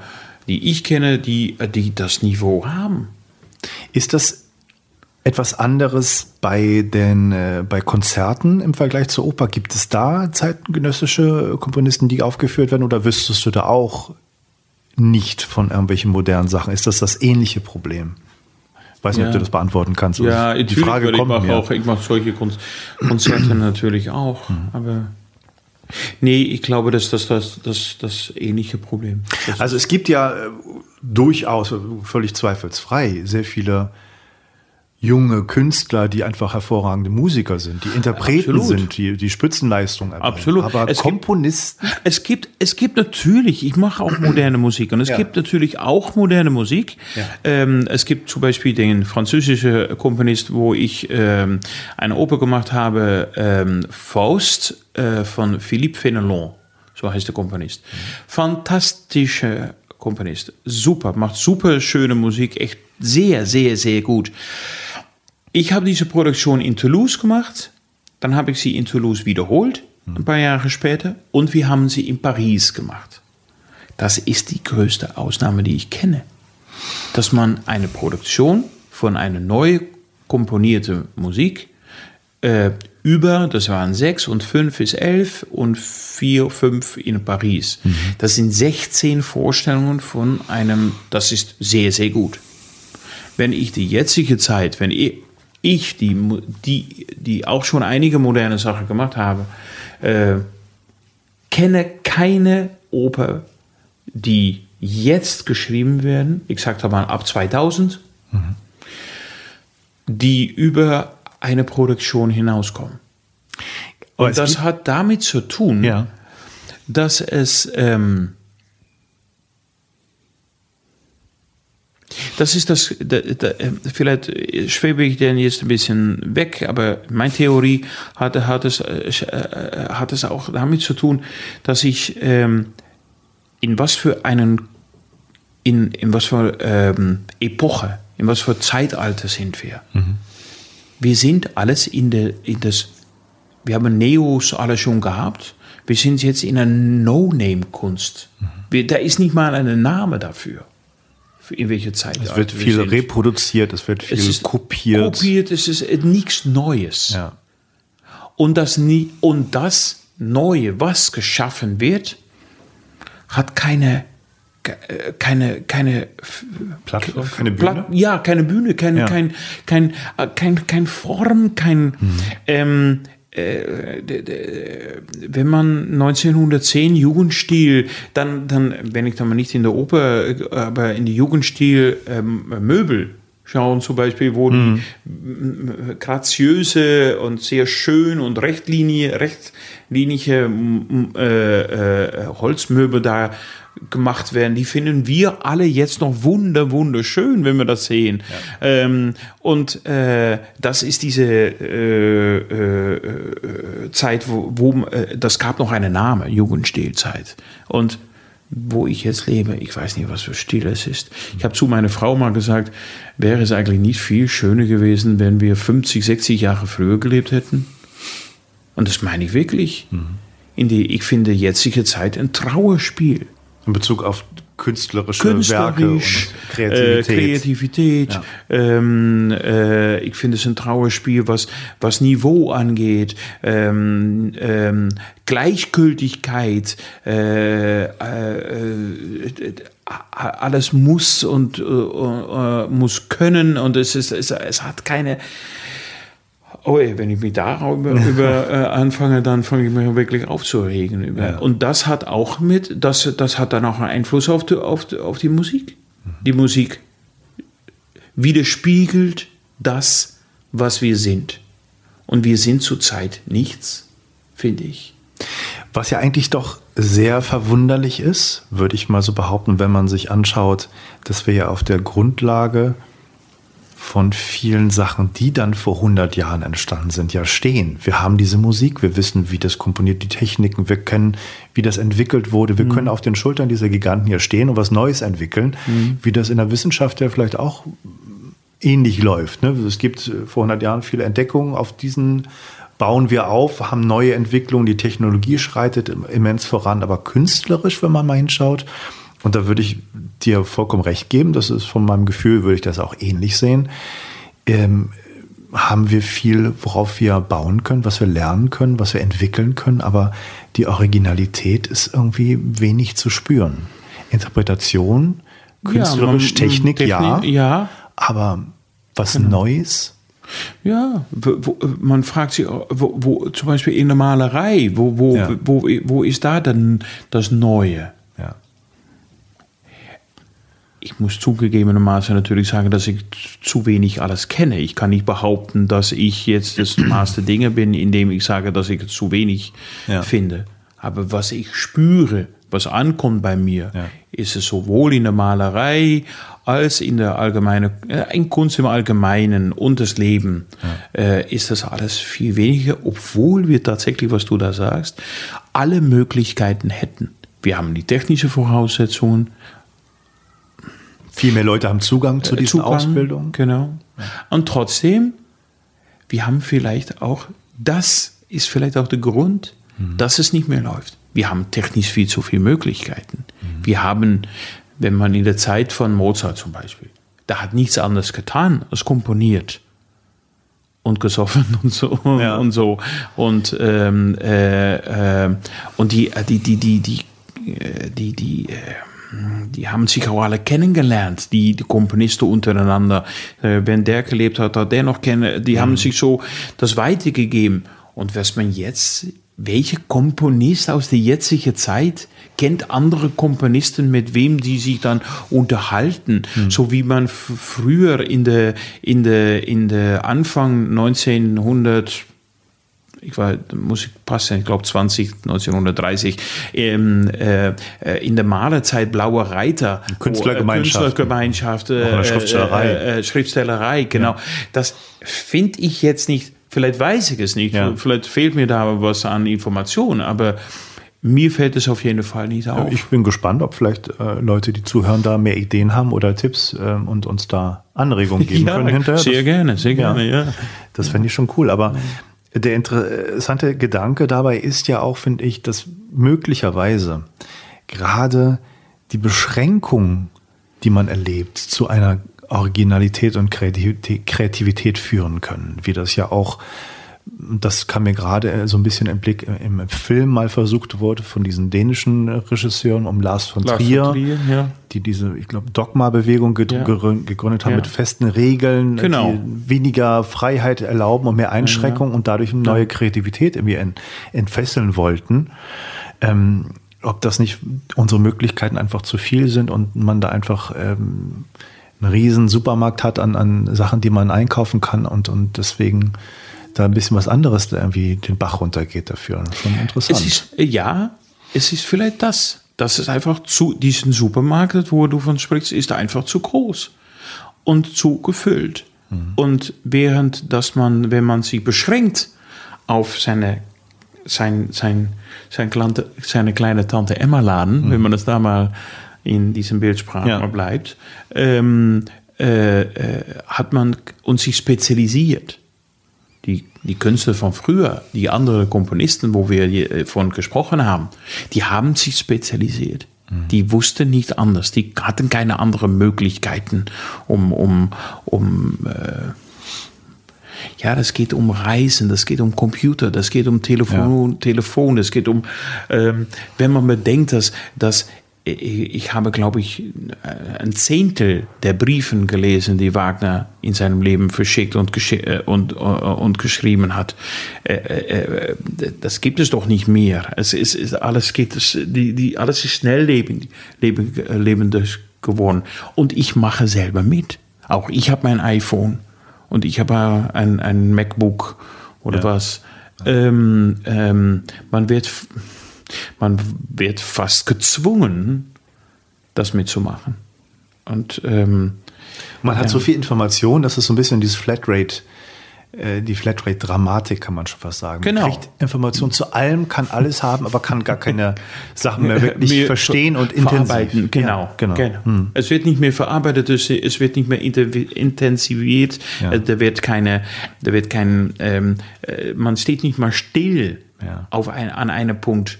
Man hat dieses gelesen und man ist schon wieder bei der nächsten Information. Und diese nächste Information hat man eigentlich auch noch nicht gelesen und ist man schon wieder. So, es ist, jeder äh, äh, hat auch, und auch da mache ich mit, äh, man hat auch schon so ein Halbwissen. Ja. Ich habe mit ein Interview geführt, was auch äh, veröffentlicht ist mit der ähm, Beverly Jahn, die auch äh, sich angeschaut hat, wie kann sie denn Sachen, die in der Therapie laufen, dann auch im Alltag fest integrieren und mhm. bemerkt gerade bei jungen Leuten, Anfang 20, so um den Dreh herum und in der Altersklasse, dass die viel mehr Probleme haben, sich zu konzentrieren, weil sie überflutet werden mit vielen elektronischen Informationen, auch Medieninformationen. Und meine Frage an dich, bemerkst du das bei jungen Kollegen, vielleicht auch in der Ausbildung, dass sie eine andere Herangehensweise haben an die, die Werke, das zu studieren, Entwickeln die was Neues, was, was für sie vielleicht auch besser passt? Oder bemerkst du sogar irgendwie Defizite in der Richtung? Wow. Ähm, es muss ja per se erstmal nichts Schlechtes sein. Es nee, nee, nee, sein, genau. Ich wollte es dann auch. Ähm, mhm. ähm, äh, der Punkt ist, dass ich, meine Generation, wo ich jetzt bin, ich stehe ein bisschen zwischen den Stühlen. Vor meiner Generation war das wiederum anders, als das es mit meiner Generation ist. Und ich sehe jetzt bei meinen Studenten, dass es wieder anders ist. Ähm, und das ist auch ein, wieder, hat auch wieder damit diesen schnelllebendiges Prozess zu tun. Ähm, ja, die, meine Studenten ähm, gucken viel mehr internetmäßig nach, äh, wie können wir das schnell machen. Es geht alles um schnell schnell etwas einzustudieren. Ach, wir haben doch noch eine Woche und so weiter. Viele nehmen ihren Job zwar ernst, aber haben eigentlich keine Ahnung, wie viel man eigentlich investieren müsste, um seinen Job so gut zu machen, dass man das Niveau hat, dass man auf, dass man ja, ernstzunehmende Künstler ist und dass man sich auf die Bühne stellen kann. Da kommen wir gleich zu der Frage, die wir am Anfang mal kurz angerissen haben. Was würdest du den jungen Kolleginnen und Kollegen empfehlen aufgrund deiner Erfahrung und aufgrund dieses Punktes? Also wie, ähm, um Spitzenleistung oder ein Spitzensänger ja, genau. oder Sängerin zu werden? Ähm, ähm, man kann natürlich sagen, äh, früher war alles besser und da war mhm. äh, und so. Aber es ist jetzt noch einmal so, wie es ist. Und das heißt das folgende. Wir haben zu viele Sänger. Da ist ein, das Angebot an Sänger ist, ist enorm. Die, der Frage nach Sänger, die Frage nach Sänger werden immer kleiner, weil Häuser schließen und es weniger Geld gibt. Und daher, unter anderem darum, äh, ähm, würde ich meine äh, oder empfehle ich meine Studenten einfach, sich mehr zu spezialisieren sich so hinzurichten auf deren Weg, dass sie etwas können, was andere nicht können. Also zum Beispiel wäre spezialisieren auf nicht bestimmte Art von Opern, auf bestimmte Komponisten oder bestimmte ähm, äh, Stimmfach. Mhm. Wenn man ein Sopranistin ist, dann kann man, kann man ein, ein, ein Spielsoubrette sein, man kann, man kann äh, ein, ein lyrischer Sopran sein, man kann ein dramatischer Sopran sein. Und äh, äh, man kann, früher hat man das alles abgedeckt. Man konnte das alles singen. Diesen Schubladen, worin man jetzt gesteckt wird, die werden immer kleiner. Früher hat man ein große Schubladen, da warst du einfach Sopranistin. Jetzt, dann gab es die Sopranistin, dann gab es zwei Schubladen. Und jetzt gibt es vielleicht sogar für das Fach Sopran zehn Schubladen. Weil jedes, welches, wo, wo bist du? Wie siehst du aus? Bist du blond? Bist du, ähm, äh, bist du, äh, äh, bist du äh, sehr schlank und du bist 1,80 Meter oder bist du 1,60 Meter, äh, 70 und äh, du bist kräftig? Ähm, ähm, äh, bist du spielfreudig oder eher ein bisschen mehr ähm, statisch auf der Bühne? Ähm, all solche Sachen sind wichtig, um dir einen Weg zu formen, die für dich richtig sind, ist. Und wenn du diesen Weg gefunden hast, solltest du dir da auf diesem Weg befinden und das, das als, als, äh, als Herausforderung deines Seins betrachten. Natürlich gibt es Ausnahmen. Natürlich gibt es Ausnahmen, die es noch möglich machen, weil die so gut sind, dass die nur in eine Schublade gehen. Aber das gibt es eigentlich seltens. Das ist eine Anna Trepko. Vielleicht ist das Anna. Das ist aber die einzige. Und wir in Karancha in das Mezzofach. Das ist vielleicht die Ausnahme. Aber im Tenorgebiet? Siehst du da jemanden? Ja, Johann. Johann Botha ist auch in diesem Fach oder Jonas Kaufmann. So. Aber dann hat dann, dann, dann, dann vielleicht noch der Klaus Florian Vogt und dann hat man es gehabt. Und alles andere im Tenorfach ist schon wieder Spezifika, so wie das bei mir auch so ist. Und da muss man aufpassen, welche Schublade man hat. Mhm. Und wenn man zu viele Schubladen hat, weil man davon überzeugt ist, dass man es beide kann, wird man nicht gebucht. Weil dann ist man nicht, dann ist man, was ist er eigentlich? Oder was ist sie eigentlich? Und das gebe ich meine Schüler schon mit. Mhm. Und ähm, die um nochmal zurückzugehen zu deiner Frage, wie, wie sie das jetzt, äh, wie die Jugend das jetzt äh, äh, verarbeitet und die ähm, werden von dem von Meisterprofessoren meines Erachtens zu wenig vorbereitet auf, ähm, auf die große, auf der große, große Welt, böse Welt. Mhm. Die wissen zu wenig. Die haben keine Ahnung. Manche kommen aus der Hochschule, haben sechs Jahre studiert, sind dann endlich, äh, haben ihren Master zu Ende gemacht und machen, oh, und ich bin jetzt Sänger. Und dann denke ich immer, nein, du hast jetzt die Hochschule abgeschlossen. Und jetzt fängt das Leben erst an. Und natürlich gibt es dann wieder Ausnahmen, die von diesen sechs Jahren Hochschule direkt schon an einem Theater kommen und eine Karriere machen. Aber auch das ist wieder die Ausnahme. Da war mal ein statistische, äh, statistisch ist mal untersucht worden in Holland vor, jetzt rede ich schon über 20 Jahren her oder was. Von 100 Prozent, die einen Abschluss machen an der Hochschule der Musik in Holland, Ja. 93 Prozent davon wird nichts mehr zu tun haben, nachhinein, mit was sie studiert haben. Da meine ich nichts. Ich meine nicht, dass die, ähm, dass die dann, okay, kein Solist geworden sind, dann im Chor gehen. Nein, ich meine damit zu sagen, dass diesen 7 Prozent davon gerät, gerät ein Teil davon im Chor, ein Teil wird freischaffend, ein Teil wird freischaffend und die nennt sie freischaffend, aber sind eigentlich arbeitslos. Dann gibt es die von Projektchen leben, äh, die ab und zu mal ein Arie hier singen in der Kirche und, und, und, und so und die dann unterrichten. Äh, Und das muss nichts, ich werte das nicht, das ist nur äh, die, die Feststellung. Ja. Das ist, die 100 Prozent sind nach, die Hochschule, nach der Hochschule gegangen mit, mit, mit, mit, mit, mit der Einstellung, wir werden jetzt Sänger. Und wenn man das betrachtet und dann werden am Endeffekt ungefähr anderthalb, zwei Prozent wird Solosänger sein. Fest an einem Haus und von diesen 100 Prozent ist ein halbe Prozent höchstens macht eine Karriere, so wie ich das Gott sei Dank machen konnte. Und davon wieder eine minimale, mini, mini, minimale Menge macht dann Weltkarriere.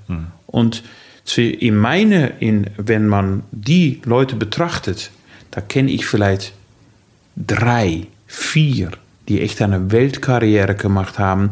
In meine Periode aus Holland, die, die, äh, deren, die, die in der Zeit singen. So, ich sage in den letzten 20, 30 Jahren sind vielleicht vier, fünf, die ich kenne, die Weltkarriere gemacht haben. Das ist schon viel. Und äh, ja. Lieber Arnold, ich würde dich gerne noch mal fragen zu deinem Werdegang, ähm, weil ich weiß, dass du doch ähm, vergleichbar mit anderen äh, Spitzensängern doch relativ spät zum Gesang gekommen bist erst. Wie, wie, wie war da dein Weg? Wie kam das? Ja, mh, spät im, im, im Profimäßig ja. Ich habe, ich habe, früher war ich bei verschiedenen Laienvereinen, Chöre habe ich gesungen. So, ich habe als, als Hobbysänger habe ich schon sehr früh angefangen und habe das viel gemacht. Aber ähm, ich war ähm, früh, ich bin, ich bin, ich komme aus einer nicht musikalische Familie. Bis auf meinem Großvater, der Organist war und Organist in der Bavo in Haarlem, eine große Kathedrale, ähm, wo er gespielt hat. Aber ähm, meine Eltern und so weiter null. Ähm, deswegen war ich auch nicht davon überzeugt, dass ich die Kapazitäten, die Qualitäten hatte. Und wie ich dazu gekommen bin, ich, ähm, ich war orthopädisch Schuster und habe für geistig und körperlich Behinderte gearbeitet und, äh, und auch eine tolle Zeit gehabt. Aber eines Tages rief dann, und da war ich schon 26, äh, rief eine Freundin von mir an, die suchten einen Tenor im Chor bei der Operette Company in Amsterdam. Und äh, ich habe mich da beworben, aus, aus Spaß einfach. Und habe da vorgesungen und lange Rede, kurzer Sinn. Die, ich habe da noch vorgesungen gesungen bei der Oper, nachdem die gehört habe, dass ich keine gute Stimme habe. Ähm, und am äh, lange Rede, kurzer Sinn, dann habe ich, ähm, äh, haben sie mich als Solist genommen. Und ähm, der damalige GMD, der Generalmusikdirektor, sagte zu mir, du hast eine Stimme, aber du kannst nichts, du sollst studieren.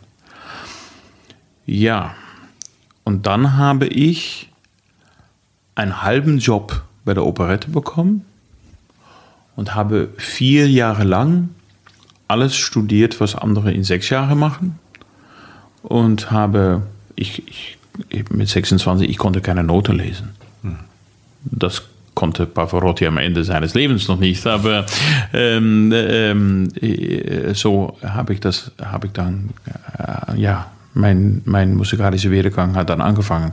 Ab 26 bis zum, mit meinem, mit 30 habe ich dann äh, Wettbewerb äh, Publikumspreis in Wien gehabt äh, und habe dann äh, meine erste Engagement in, in, in Augsburg, wie gesagt, ähm, bekommen. Ähm, habe dann durch Augsburg äh, haben sie mich äh, direkt gefragt an der Skala und, und äh, in Bayreuth und dann ging das eigentlich sehr schnell ging das los. Ja. Ist das was sehr Ungewöhnliches, wie ja. du das beschreibst? Ja, das, ja. Ist so von das ist, passiert nie wieder. Ja. Das ist auch jetzt in der jetzigen Zeit ist das eigentlich, eigentlich nicht möglich.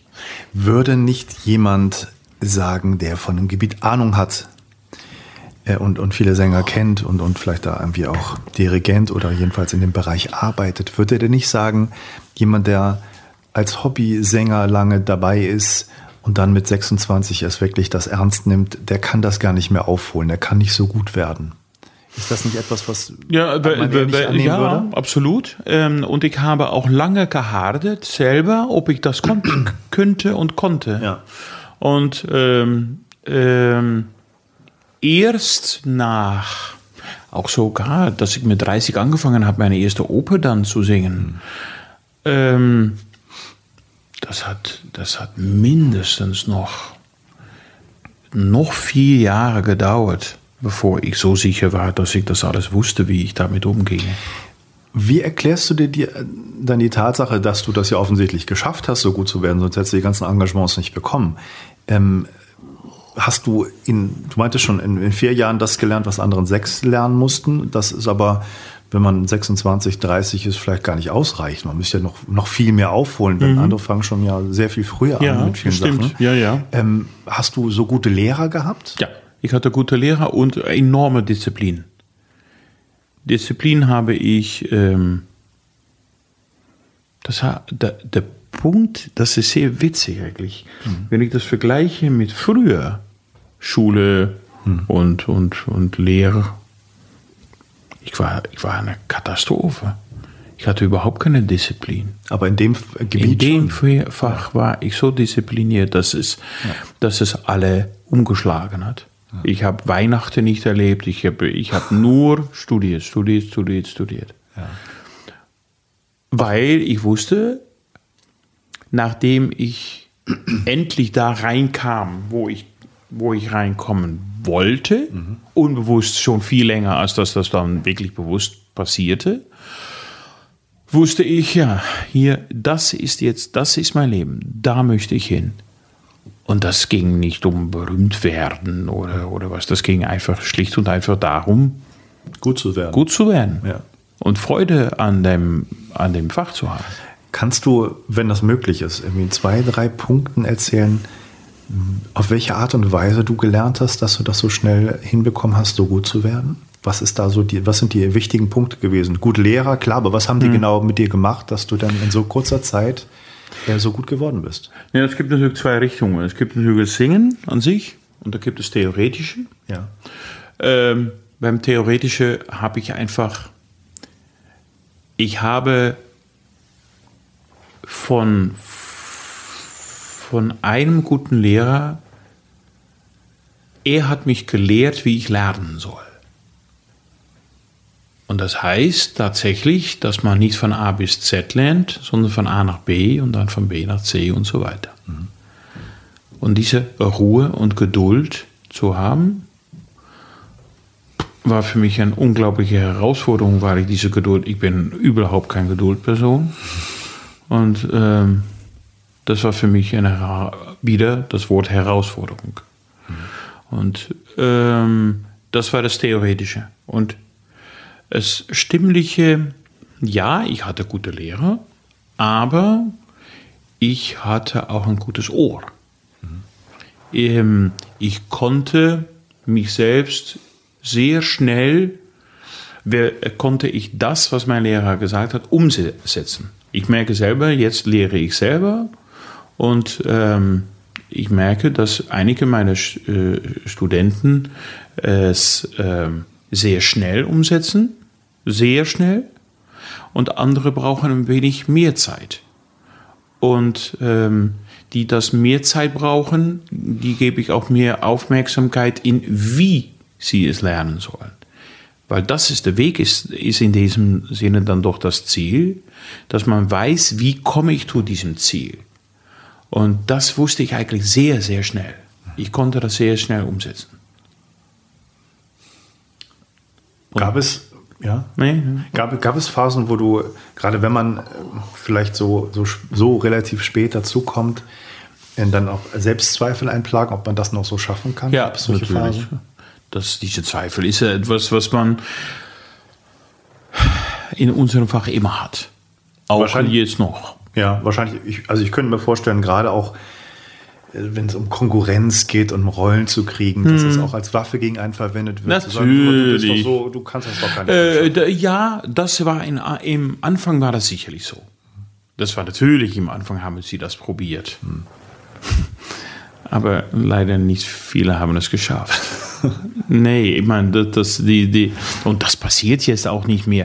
Die, es ist auch so, dass wenn ich da jetzt mit dir überrede und meine Kollegen würden das jetzt hören, die würden dann denken, ach ja, verdammt, ja, die Arnie hat das erst viel später gelernt. Ja. Das stimmt ja. Aber dann haken die das wieder ab und äh, das, das, es ist, da hat es, da, ich habe keine Zweifel, dass da Akzeptanz ist. Und das hat auch damit zu tun, dass die meisten, die es dann wissen, äh, unglaublichen Respekt für mich haben, weil ich diese Weg nicht gefolgt bin und dass ich das alles noch anders und mit unglaublichem Ehrgeiz und, und, und Wollens, Willens ja. gemacht habe. Ähm, und technisch gesehen habe ich Glück gehabt mit meinem Lehrer. Mhm. Wer war das? Äh, meine jetzige Lehrer, ich habe noch immer einen Lehrer. Ah. Ja, ja. Ich, ähm, ich finde es sehr wichtig. Ich kann es zum Beispiel nicht nachvollziehen, wenn ich zum Beispiel Orchestermusiker nehme, die, ähm, und jetzt generalisiere ich, aber ich lege da wenig falsch, wenn ich sage, dass die meisten, meist 90, über 90 Prozent der Orchestermusiker haben keinen Lehrer mehr. Die sind fertig von der Hochschule und dann machen die nichts mehr. Und das ist für mich ein Rätsel. Und in unserem Fach, was, was ich so da, da mache, finde ich es total wichtig. Ich nenne das immer mein Spiegel. Ich ein, zwei, dreimal im Jahr kommt mein Lehrer, Gregory Lamar, kommt aus Amerika nach Berlin und mit dem arbeite ich dann zwei, drei Tage ähm, und äh, zwei, drei Tage äh, jeweils ein oder zwei Stunden. Ne? Ich meine, mehr gibt es ja. nicht. Äh, es gibt noch andere Le äh, Studenten. Ähm, äh, und dann, dann halte er mir mich die, diesen Spiegel wieder vor. Ja. Und dann denke ich, ach ja, natürlich. Oder, und zeigt dir wieder auf, wo du dich äh, verbessern äh, kannst. Ja, pass doch da auf und was mhm. machst du hier und, ja. und so. Und ich gehe jedes Mal, gehe ich, komme ich nach Berlin und denke, ach, jetzt kann er nichts sagen. Fühle mich so gut, es geht toll, toll. Und jedes Mal verspreche ich mich, mir wieder, mich wieder, Arnie, tu das nicht. Weil es ist jedes Mal einen, einen, einen, ein Kampf und ein, ein, ein Enttäuschung, dass du wieder rauskommst, dass du, dass er doch wieder was hört, was, ja. Äh, was ich anders machen hätten sollen. Aber das sind Sachen, die du dir selber zumutest, sage ich mal, immer wieder zu lernen und mhm. dich zu stellen. Das ist nichts, was von äh, dir verlangt wird von, von, den Engagements, dass Nein. die sagen, du musst aber mal wieder Nein. da, da arbeiten. Das ist auch nichts Übliches, wie du sagst, bei, gerade beim Orchester. Bei Orchestermusiker nicht, da, da wird das überhaupt nicht gemacht oder weniger gemacht. Äh, uns Sänger äh, in meiner Generation kenne ich, die bei Gregory le äh, lernen ja, vielleicht sind das noch einige, die da hinkommen in meinem Alter, die da, aber die mhm. meisten sind viele Male jünger, jünger als ich. Das sind die neue, ist die neue Generation, die zu ihnen kommt. Ja. Aber, ähm, und ich kenne auch viele von meinen Kollegen, die sagen, ach, du hast noch einen Lehrer. Oh, brauchst du das noch? Ja, okay. Mhm. Oder äh, und das ist dann mehr zynisch gemeint von denen, oder, oder die dann sagen, aber Anni, du, du hast noch einen Lehrer? Warum? Mich ermutigt es, mich hilft es, es macht mir Freude, um, um noch jedes Mal besser zu werden und oder oder auf dem gleichen Niveau. Ich habe auch äh, schlicht und einfach auch ein bisschen Angst, wenn ich das nicht mehr tue, dass ich dass ich, dass ich einfach werde, dass es gleichgültiger wird, dass ich ein bisschen sinke. In, ach, das ist doch das Vielleicht schon ein bisschen wichtig. selbstgefällig, dass man glaubt, ich bin ja, super. Und, genau, es Ja. läuft doch, ich brauche es nicht mehr. Muss man aufpassen. ja, das ist eine Weil den Top zu erreichen Ja. ist schwierig, aber den Top zu behalten ist viele Male schwieriger. Was sind Annahmen und, und Vorstellungen, die die meisten Leute von der Oper haben, wo du sagst, das sind völlige Missverständnisse und die wissen gar nicht, was da wirklich passiert. Also wenn man, man hat die Opernstars im, im, im, im Kopf, man weiß so ein bisschen, was an der Oper passiert. Was sind so Sachen aus dem Nähkästchen? Also was, was passiert wirklich da auf der Bühne, hinter der Bühne? Ja, es gibt natürlich immer wieder Zickereien.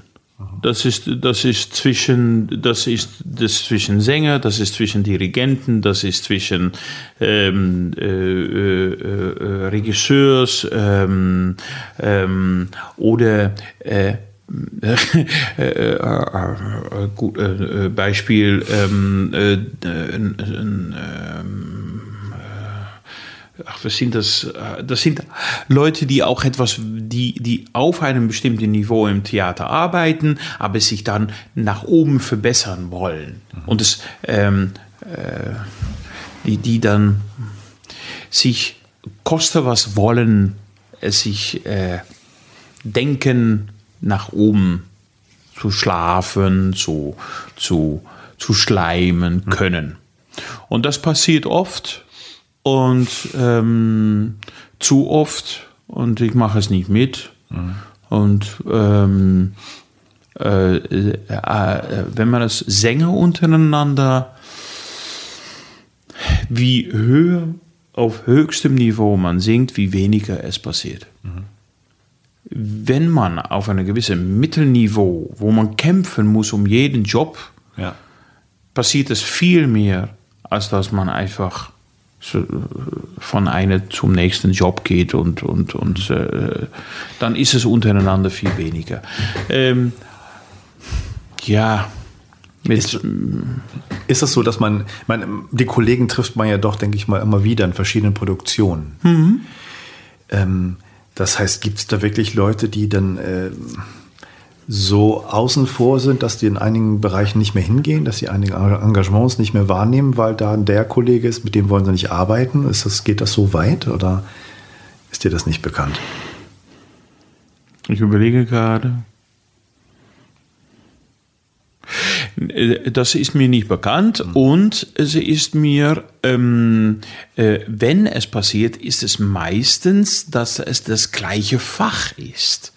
Wenn, ich sag mal bei mir, wenn ich eine Rolle singen würde und die Rolle ist Siegfried und ich würde mit einem Kollegen einen Zickenkrieg anfangen, dann ist das nicht mit, das, mit, mit der kleinen Sopranistin in der Ecke oder, oder äh, dann ist es meistens mit dem gleichen Fach. Und im gleichen Fach, die trifft man nicht, weil der singt nicht der, klei- die, die, äh, der gleiche Oper. Die Konkurrenz hat Die man vorher Konkurrenz ausgeräumt. ist, ja, so kann man das auch betrachten, ja. Die, die, die Konkurrenz ist, ist, ähm, ähm, ähm, ist da nicht da. Außerdem, wenn man als Heldenfach und Heldentenor oder dramatische Sopran unterwegs ist, davon gibt es nicht so viele. Ja. So, es gibt weniger Zickenkrieg. Der Zickenkrieg passiert eher in lyrische Sopranfach, äh, lyrische Tenor. Und, ah ja, das ist schon sehr wichtig. Deswegen heißt es mir natürlich auch nicht so gut bekannt. Ich habe gerade erzählt, dass das italienische Fach nicht so mein Ding ist und dass da viel weniger ich da gefragt werde und dass ich mir das deutsche und, und tschechische Fach singe. Es ist tatsächlich so, dass dieses Zickenkrieg viel mehr im italienischen Fach stattfindet. als im Deutschen. Es ist, als ob das deutsche Fach vieles ernster, viel bodenständiger äh, ist als das Italienische und wir und wir äh, io und es ist alles ich, ich, ich und in der deutschen Fach ist das einfach, ist das, ist das, ist das nicht so, ist das viel weniger. Ja. Und im, das ist, was Sänger angeht, ähm, was Regisseurs angeht, die, die begegnen sich auch nicht. Mhm die, die, ähm, die, äh, vielleicht ist das mal so, dass ein Regisseur zum Beispiel sagen würde äh, an einem Theater, aber wieso nimmst du den als Regisseur? Der ist doch überhaupt nicht gut. Oder, oder ähm, der, der, der äh, noch äh, anders, dass, dass ein Dirigent zum, äh, zum ähm, äh, äh, Intendanz äh, äh, sagt, äh, ach, der ist Gastdirigent nächstes Jahr bei euch. Oh, ja. Naja, ich habe gehört, dass er in dem, dem Fach nicht so gut war. Mhm. So, so eine kleine Stichelei oder so ein kleine, das passiert natürlich mhm. in unserem Fach auch. So, dann nimmt ihr den und mhm. wird's halt scheiße, so, ne? so etwas, ja. Mhm, ja, okay. könnte man, kann, kann passieren, muss nicht passieren. Aber es ja. passiert natürlich, ähm, ähm, die Frage ist, warum die Leute das, äh, das machen. Ja. Und was wollen die damit bewirken? Sie wollen sich selbst noch besser darstellen, mhm. als dass sie eigentlich sind. Und was ergibt es für mich für einen Sinn, dass ich meine Kollegen zum Beispiel unter, äh, äh, ach du nimmst den Tenor. Hm, naja, ich habe gehört, dass, was ergibt das für einen Sinn? Was, mhm. ähm, dann ähm, äh, es kann auch negativ auf mich auswirken, wenn mhm. ich so etwas täte. Außerdem ticke ich nicht so. Ich denke, das wird auch sicherlich ein Lernprozess doch sein für Leute, die neu in den Job hereinkommen, junge mhm. Kolleginnen mhm. und Kollegen, wie man damit umgeht, wenn man mhm. das an sich herangetragen bekommt, diese Art und Weise, wie man mhm. selber sich dazu verhält das wird etwas sein, was man erstmal lernen muss. Was, was ist dein Rat da? Auch darauf nicht einzugehen, das nicht mitzumachen? Nicht mitzumachen, vor allem nicht mitzumachen keep your nose clean. Mhm. Take your, eye, your eyes and ears open and keep your nose clean. Äh, so, ja. Mund halten, ja.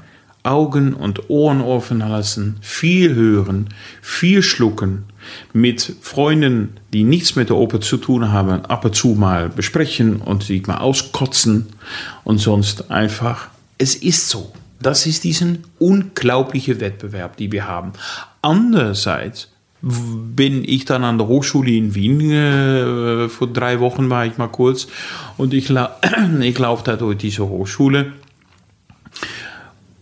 Und ich dachte, ich dachte kurz, dass Heidi Klum da, da äh, äh, was organisiert oder was. Die, die Mädchen laufen da alle rum, als ob die jede Sekunde des Tages körperlich beurteilt werden, ob die überhaupt gut genug sind. Die, die, die Sängerinnen? Die Sängerinnen, die ah. da studieren. Okay. Und ich denke, das kann nicht wahr sein. Die sehen aus, das ist alle da, äh, versuchen noch mehr sexy und, und, und, und schlanker und, und äh, Aber das, aufgeputzt das, äh, ja. an eine Hochschule zu kommen. Das ist mir zu allgemein. Ich brauche Namen und Adressen. ja. Gebe ich die gleich. Okay, okay also ja. das, die, die gerade Frauen müssen nach außen hin auch die, den, den Wettbewerb sozusagen da mittragen, ja? Das heißt, die müssen da immer Absolut. attraktiv sein und äh, Absolut. Okay. Und es ist ähm, die Äußerlichkeiten in unseren Branche werden immer wichtiger mhm. ähm, und ähm, äh, bei uns geht es noch mhm. Männer, aber bei den Frauen mhm. Und das, das verändert sich? Diese, diese, du meinst, das war vorher nicht so, diese Äußerlichkeit? Nein, äh, äh, äh, vor meiner Generation nicht. Mhm. Nein. Okay. Nein. Ähm, es fing eigentlich, na, es hat schon angefangen natürlich, aber eine der Beispiele, ähm, Debbie Voigt, äh, Deborah Voigt, sang eine Rolle in London und wurde während der Probezeit von dem Intendanten rausgeschmissen, weil sie zu dick war. Jetzt war Frau Voigt auch sehr kräftig. sehr kräftig. Die hat darauf einen Markenband sich äh, ein, wie heißt das, operieren lassen. Ah, okay. Hm, Magenverkleinerung. Magenverkleinerung, wahrscheinlich. ja. So, ein, so ein, ja, so ein, weiß ich auch nicht genau, Ja. wie, wie das funktioniert. Ja. Auf jeden Fall hat sie dann dummerweise in ein halbes Jahr 60 Kilo abgenommen Mhm. und konnte dadurch nicht mehr so singen, wie sie früher sang. Weil die Stimmbänder dann und. Ja. ja, und das alles nicht mehr so Ja. funktioniert, die Körper nicht mehr so funktioniert hat. Und das ist natürlich, das ist natürlich der Wahnsinn, dass das passieren darf und kann. Mhm. Und äh, das ist ein Beispiel, aber die, die Jugend hat diesen Wahnsinn durch Fernseh und durch, durch, durch äh, Werbung, durch, durch Zeitschriften, durch die ganze Gesellschaft hat das so aufgenommen und das hat, ist auch so angekommen in unseren Gesellschaft, Ja. in unseren Job. Ja. Was, wenn du magst und darüber ein bisschen erzählen kannst, was sind so die verrücktesten Geschichten, die du an der Oper erlebt hast? Oh je. Also was ich mal, du hast mir mal eine Geschichte erzählt, die fand ich sehr, sehr, sehr spannend, wo du in LA warst und, und äh, eine bekannte Persönlichkeit oder ein Schauspieler hat dich dann in meiner Garderobe besucht und dir erzählt, wie, wie toll er dich fand. Das fand ich schon sehr interessant, wer so dich aufgesucht hat und wie du kennengelernt hast. Ach so, äh, äh, der, der, der, der, der, der, der Brad Pitt, äh, der da war. Ja, äh, ähm, äh, solche Leute kommen auch in die Oper. Ja. Und äh, das ist toll, dass er da, dass er da war und so. Das war total schön. Äh, äh, solche Geschichten passieren uns natürlich auch mal. Ähm, Also direktes Feedback von jemand anders, der auch künstlerisch tätig ist, ist ja, schon mal ein das- das- Kompliment. Ach, natürlich, das gefällt uns natürlich. Komplimente sind in unserer Branche auch sehr wichtig, natürlich. Ähm, und ähm, äh, was natürlich auch wieder so wichtig ist, und das ist eine, eigentlich eine Katastrophe, dass äh, Zeitschriften wie Open Welt und Open Glass Ja. äh, dir äh, äh, die, ich habe Gott sei Dank jetzt gerade wieder in Open Glass eine sehr, sehr positive Feedback bekommen über meine Vorstellung Lulu, die ich gemacht habe. Aber das schreibt eine Person. Gott sei Dank war es positiv, es hätte aber auch negativ sein können. Ja. Weil er zufälligerweise an dem Tag nicht so gut fand, dass ich äh, nicht so fand, dass ich gut sang oder, oder gespielt oder leidenschaftlich war, weiß ich was. Ähm, äh, das passiert natürlich auch. Äh, deswegen sind die Komplimenten uns. Wir sind eitel. Wir sind eitle Personen, wir sind, auch, wir sind auch so empfindlich, wir wollen das alles hören. Und die Leute, die dann sagen, ach, das höre ich seit Jahren nicht mehr oder das, das lese ich schon seit Jahren nicht mehr. Alles Quatsch. Alles Quatsch. Jeder weiß es, jeder will es, will es wissen und eigentlich nur positiv. Und wenn äh, negativ, können sie tagelang nicht schlafen. Und äh, äh, nein, wir Empfindliches, ja, absolut. Natürlich ist das dann wichtig, dass was da in Los Angeles ist, ist, ist witzig, dass da so eine Person vorbeikommt. Ähm, ähm, ja, was sind die witzige Sachen? Äh, es ist zum Beispiel auch auf der anderen Seite ist es mal passiert. In 2000 sang eine gewisse Placido Domingo sang, sang in Bayreuth ähm, und äh, an einem Tag kommt er zur Probe und der äh, Portier äh, so, äh, fragt nach seinem Ausweis. Jeder hat einen Ausweis in Bayreuth und man muss seinen Ausweis dabei Ja. haben und so. Ja, das hat er nicht dabei. Ich sage, na, dann tut mir leid, dann kommen Sie nicht rein. und und, äh, und äh, ich bin Placido Domingo, ja, kenne ich nicht. Tut mir leid, komme nicht rein, weg. Und, wer wurde- von beiden hat seinen Job noch? Und jetzt kommt's, Ja. jetzt kommt's. Am nächsten Tag wurde der Pförtner gekündigt, Okay. weil er das gemacht hatte. Der Placido hat in der Zeitung schreiben lassen, dass er ihm völlig recht gab, der Pförtner ihn nicht reinzulassen. Nicht jeder muss Placido Domingo kennen und äh, und deswegen hat er einfach seinen Job gemacht. Und darauf hat er seinen Job wiederbekommen. Wow, das ist eine super Geschichte. Ja.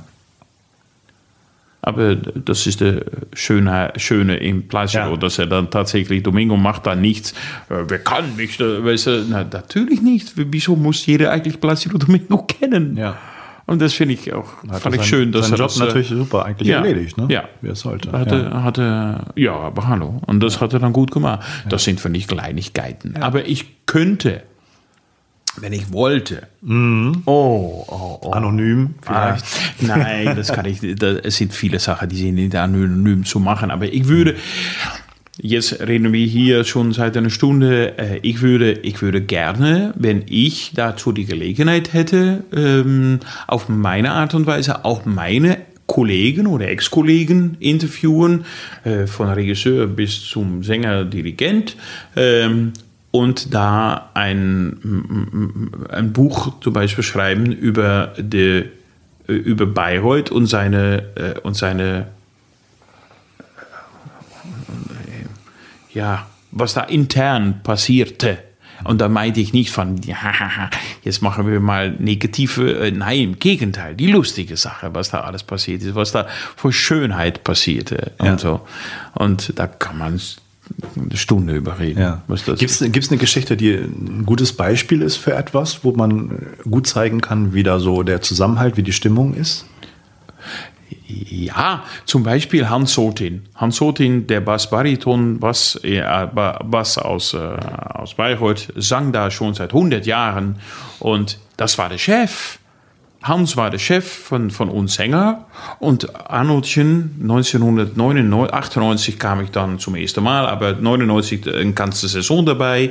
Ähm, äh, äh, ich, ich war sehr neu im, Ge- im Geschäft und auch neu mit Bayreuth und ich war sehr zurückhaltend. Ich habe mich und so und äh, Hans sagte und so und du da, du kommst auch mit und dann äh, kämen wir jetzt essen, ne?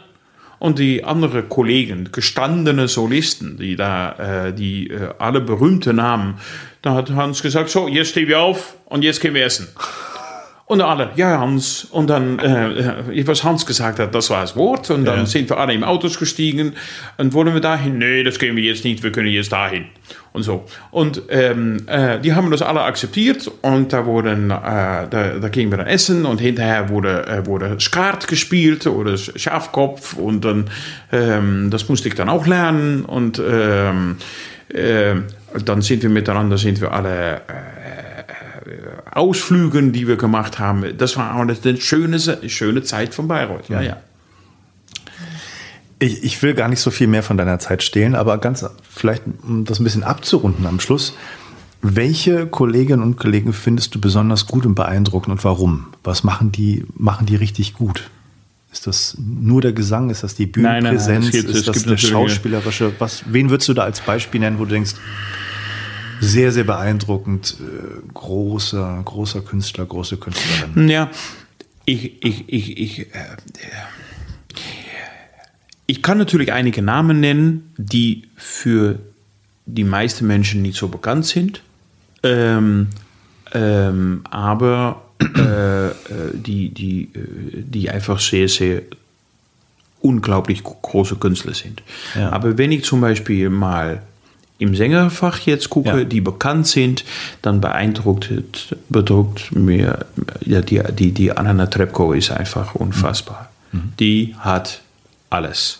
Die hat ihr Aussehen, die hat ihre Präsenz, die hat ihre Willenskraft, ihre unglaubliche Diszi- Disziplin und diese Wahnsinnsstimme. Und das alles macht das komplette Paket an einer Trepko.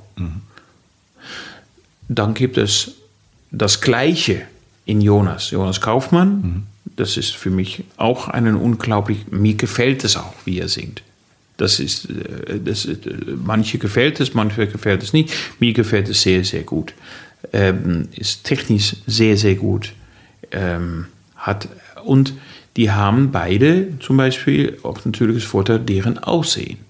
Jonas ist nicht so groß, aber ist, ist, sieht, sieht aus wie de, jeder möchte ihn als Schwiegerva Sch- Schwiegersohn haben. Schwiegervater, und, äh, Schwiegervater, ja. als äh, Schwiegersohn haben. Und ähm, äh, das gefällt mir das gefällt mir sehr gut an den, ja. das Komplettpaket an den beiden. Aber so gibt es natürlich viele. Ähm, es, wenn man Dirigenten nimmt, ähm, ähm, ich habe äh, bis jetzt immer sehr gerne mit Thielemann gearbeitet. Der ist eine schwierige Persönlichkeit, das weiß er selber auch, mhm. das muss ich nicht sagen. Aber der ist als Dirigent für mich das, das Allerbeste. Sicherlich, sicherlich auch noch in dem Fach, was ich am meisten mache, das Wagner und Strauss und so. Ja. Das ist einfach wow, unbezahlbar. Und in, die, in der Regisseurs gibt es so auch noch einige, die man so, die ich, äh, Stefan Herrheim ist für mich der beste oder ja, Stefan eigentlich schon. Mhm. Mit, mit den Letzteren hast du zusammengearbeitet. Was ist mit den beiden äh, Sängern? Hast du mit denen auch Produktion gehabt schon mal? Mit Netrebko? Oder mit Netrebko habe ich, hab ich eine Vorstellung nur gemacht, leider. okay. Äh, wir haben zusammen Traviata gemacht. Aber das war in der Periode in Wien, das war mhm. 2000. Da war sie gerade auf dem Weg, berühmt zu werden. Ah, okay. Da hat sie gerade Salzburg, glaube ich, gemacht. Das war, glaube ich, 2004, 2005. Ja. Sowas wird das gewesen sein. Ähm, äh, äh, jo, Jonas nein, aber Jonas kenne ich wieder aus Bayreuth, äh, weil er da auch gesungen hat. Mhm. Und aus äh, Amerika, äh, da hat er glaube, dass er Sigmund gesungen hat. En einen Tag später, wo ich der Loge gesungen habe, einen Tag davor. Und da haben wir uns auch getroffen. So, ja, wir kennen uns alle, ja. ja. Gibt es äh, Sänger, die du auch gut findest und äh, spitzenmäßig findest, die auch besonders, wenn man mit denen zusammen auf der Bühne ist, sozusagen die Leistung verstärkt gegenseitig? Ja. Mit denen es besonders Spaß macht? Ja. Tomlinson, das ist der Wotan für mich gewesen. Ähm, oder der, der, hat einfach, der hat alles gehabt, technisch.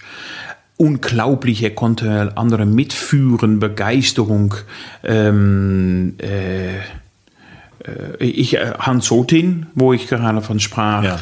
äh, unglaubliche äh, Grunemanns in Parsifal und, und, und Landgraf und all solche Partien, die er wo der andere mitfuhr, mit, äh, und sympathisch und, und, und man hat das Gefühl, es ging alles automatisch. Mhm. Wenn die beiden, zum Beispiel, jetzt sind es die beiden gewesen, aber jetzt musste ich, müsste ich nachdenken, in, in äh, Peter Seifert als Tenor, äh, äh, wenn wir nehmen den, das war, alle waren, hatten Freude an dem Fach, wenn mhm. zum Beispiel die drei dann äh, ja. Äh, auf der Bühne standen ah, miteinander. Ja. Ähm, am Schluss vielleicht noch mal zu dir persönlich. Gibt es Strategien oder Routinen, die du am Tag hast? Vielleicht auch speziell im Hinblick auf die Vorbereitung auf eine Vorstellung.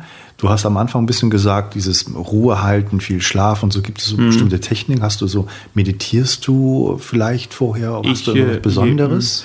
Ja, äh, zum Beispiel ähm, ähm, äh, nach meinem Mittagsschlaf, die ich dann äh, einfach mache, mache ich immer einen Spaziergang, aber einen Spaziergang im Sinne von ein bisschen schneller laufen, kann nicht rennen äh, oder geh, äh, äh, schneller gehen, so dass ich, ähm, dass das alles der, der, Motor ein bisschen, der Diesel im Gang ja. kommt. Ähm, das ja, meditieren eher im Sinne, dass ich einfach mich hinsetze und nichts versuche zu mhm. tun. Nichts. Ja. Das ist für dich eine unglaubliche Herausforderung, weil man denkt, und ich möchte eigentlich dann auch nichts denken. Ja. Und in äh, so einer Form, ja. Das mache ich schon. Gibt es wichtige Sachen, die man nach einer Vorstellung auch tun muss, um wieder runterzukommen? Ja. Ja, ich äh, mache immer, ich dusche dusche nach der Vorstellung und dann dusche ich einmal kalt runter. Ah, okay. Um, äh, äh, und wenn ich keine Zeit habe zu duschen oder weil ich, äh, dann, dann halte ich auf jeden Fall meine Arme, Puls mhm. komplett unter kaltem Wasser, mhm. stampfe auf den Boden, sodass ich wieder anhol bin und nicht mehr die Rolle bin, wo mhm. ich noch drin war. Ah, okay. Damit komme ich cool down. Ja. Genau. Machen das einige? Kennst du das oder ist das deine spezielle Meine, Art? Spe- ist Ja. meine Sache. Weiß ich nicht, andere- ich glaube nicht. Ich glaube, dass ich da auch ein bisschen speziell bin. Was sind deine, deine Vorlieben oder welche, welche Bücher, zwei bis drei, vier, fünf Bücher liegen dir besonders am Herzen? Was sind so Sachen, von denen du viel gelernt hast, die du vielleicht auch Leuten gerne schenkst? Gibt es da so etwas? Ja, es gibt, äh, ich mag sehr gerne magischen Realismus. Hub, Hubert Lampo, belgische Schriftsteller, ist leider schon verstorben. Ähm, von dem habe ich eigentlich alles gelesen. Ähm, kann ich sehr empfehlen. Ähm, Sachbücher ich, lese ich eigentlich sehr gerne. Ähm, äh, Sven Friedrich, Udo äh, Holdorf, äh, das sind so die ähm, äh, gute Schriftsteller bezüglich ähm, Wagner und, Ja. und seine Werken. Ähm, Briefen lese ich sehr gerne, wie gesagt, von Ja. Wagner Ja. oder äh, von, von äh, Schubert oder, oder Strauss oder da- das, das sind alle natürlich wieder mein Fach, aber äh, äh, das mag ich einfach sehr gerne. Äh, ich lese gerade 1913 Aha. äh, von kennst du das? Florian Illis. Florian, genau. Das lese ich gerade. Ähm, äh, ja, es gibt natürlich noch von, von früher gibt es natürlich ein paar ähm, niederländische äh, Bordewijk, Vestdijk, das sind diese äh, großartige Schriftsteller, die ich sehr, sehr mochte früher schon. Was machen die für Geschichten oder Romane? Äh, äh, Bordewijk, äh, ein sehr brutal Vater gegen Kinder und so. Und da muss man wissen, dass er das in, das heißt, äh, Bind heißt das, äh, ganz komische Name in diese Bücher. Äh, ähm, und die, der Vater schlägt seine Kinder und, und wie die Kinder damit umgehen und die Mutter damit umgeht und wie das dann endet. Und ähm, da muss man wissen, dass er das Buch in 1933 geschrieben hat. Und warum hat er das auf 1933 geschrieben? Weil Hitler Kanzler wurde und er, er da als äh, dagegen da war und, und, und, und das hat alles damit zu tun, dass diese Brutalität, er, er schrieb das als Antiklimax von seiner eigenen äh, von, sein, äh, von seinem eigenes Charakter, eigenen Charakter. Gibt es besondere Filme, die du, die dir im Herzen liegen, die du kennst, die, mit denen du viel verbindest? Filme. Ich bin nicht so ein Filmemensch. Aber ähm, das Leben der andere fand ich letzte, letzte Mal, dass ich das gesehen habe, fand ich sehr gut. Ja. Ähm, äh, der Anschlag fand ich sehr gut. Ähm, Der Anschlag, was war das nochmal für ein Film? Äh, von äh, das, ach, Entschuldigung, das Attentat. Aha. Äh, so äh, Hitler auch. Die, Ach so, äh, die, die Stauffenberg. die Stauffenberg, ja, ja, genau. mhm, Okay. Stauffenberg. Ähm, Ja. Dann ähm, mag ich einfach bestimmte Schauspieler gerne. Äh, äh, Ja. äh, sehr, äh, sehr äh, rezent natürlich. Götz Friedrich, der, äh, ähm, Götz George, der Götz Friedrich ist wieder mein Fach. Ja. Intendant, Regisseur. Äh, Götz George, der natürlich äh, verstorben ist. Ja. Ähm, großartige Schauspieler. Äh,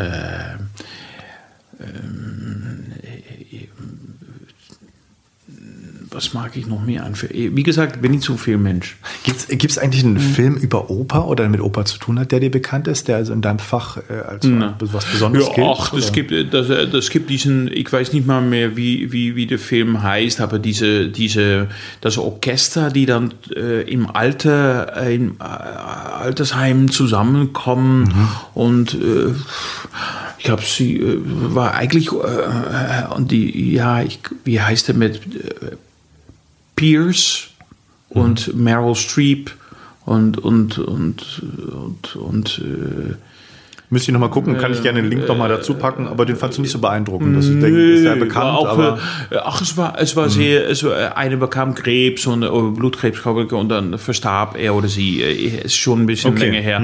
Äh, Es, es war ein bisschen plakativ und, und, Ja. und äh, aber es war nett. Ja. Aber kein, kein großartiger äh, Film, die ich kenne, äh, was mein Fach angeht. Ja. Ne, ne. die Frage muss ich dir auf jeden Fall stellen. Was, wenn du Leuten empfiehlst, ihr habt die Möglichkeit, drei Opern zu sehen in eurem Leben, welche müssten das sein? Wow. Don Carlo, Verdi.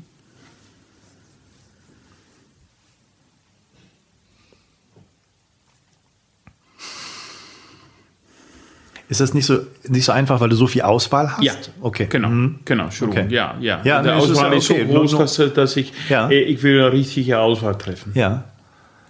Nur um das nachzuvollziehen. Così von Tutte, denke ich. Oder. Don, oder Don Giovanni.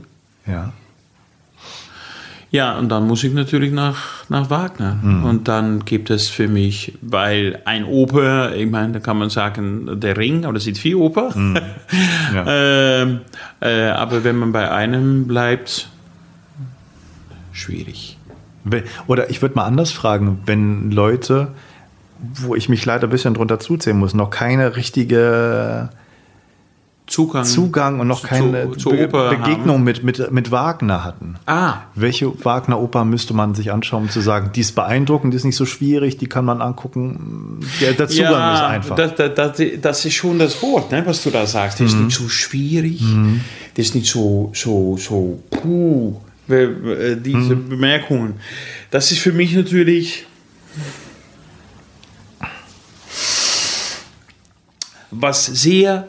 Es gibt, äh, es, es gibt entweder macht man dann fliegende Holländer, weil der dauert nur zweieinhalb Stunden Ja. und das ist dazu, äh, ja. aber das finde ich so einfach.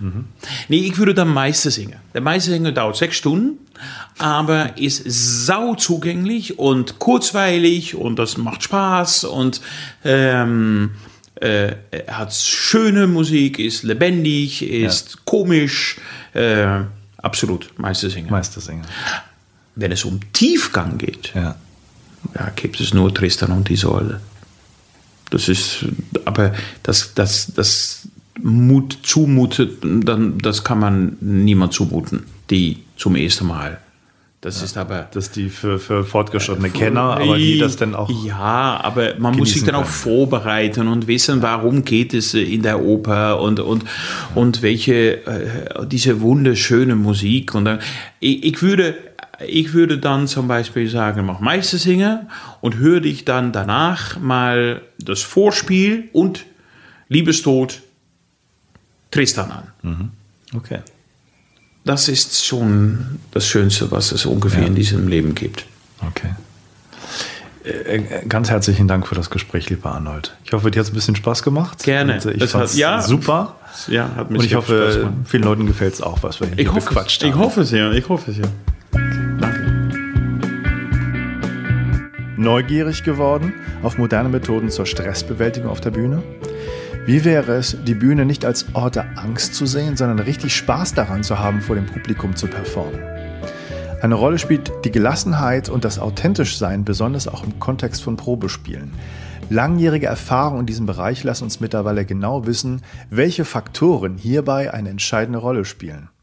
Als Hirnforscher und Coach kann ich genau erkennen, was individuell notwendig ist, um Spitzenleistungen auf der Bühne zu erbringen.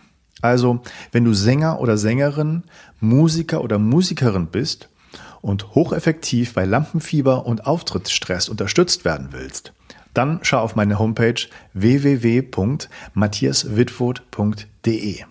Dort gibt es neue zeitlich begrenzte Angebote, um ein Auftrittscoaching zu buchen.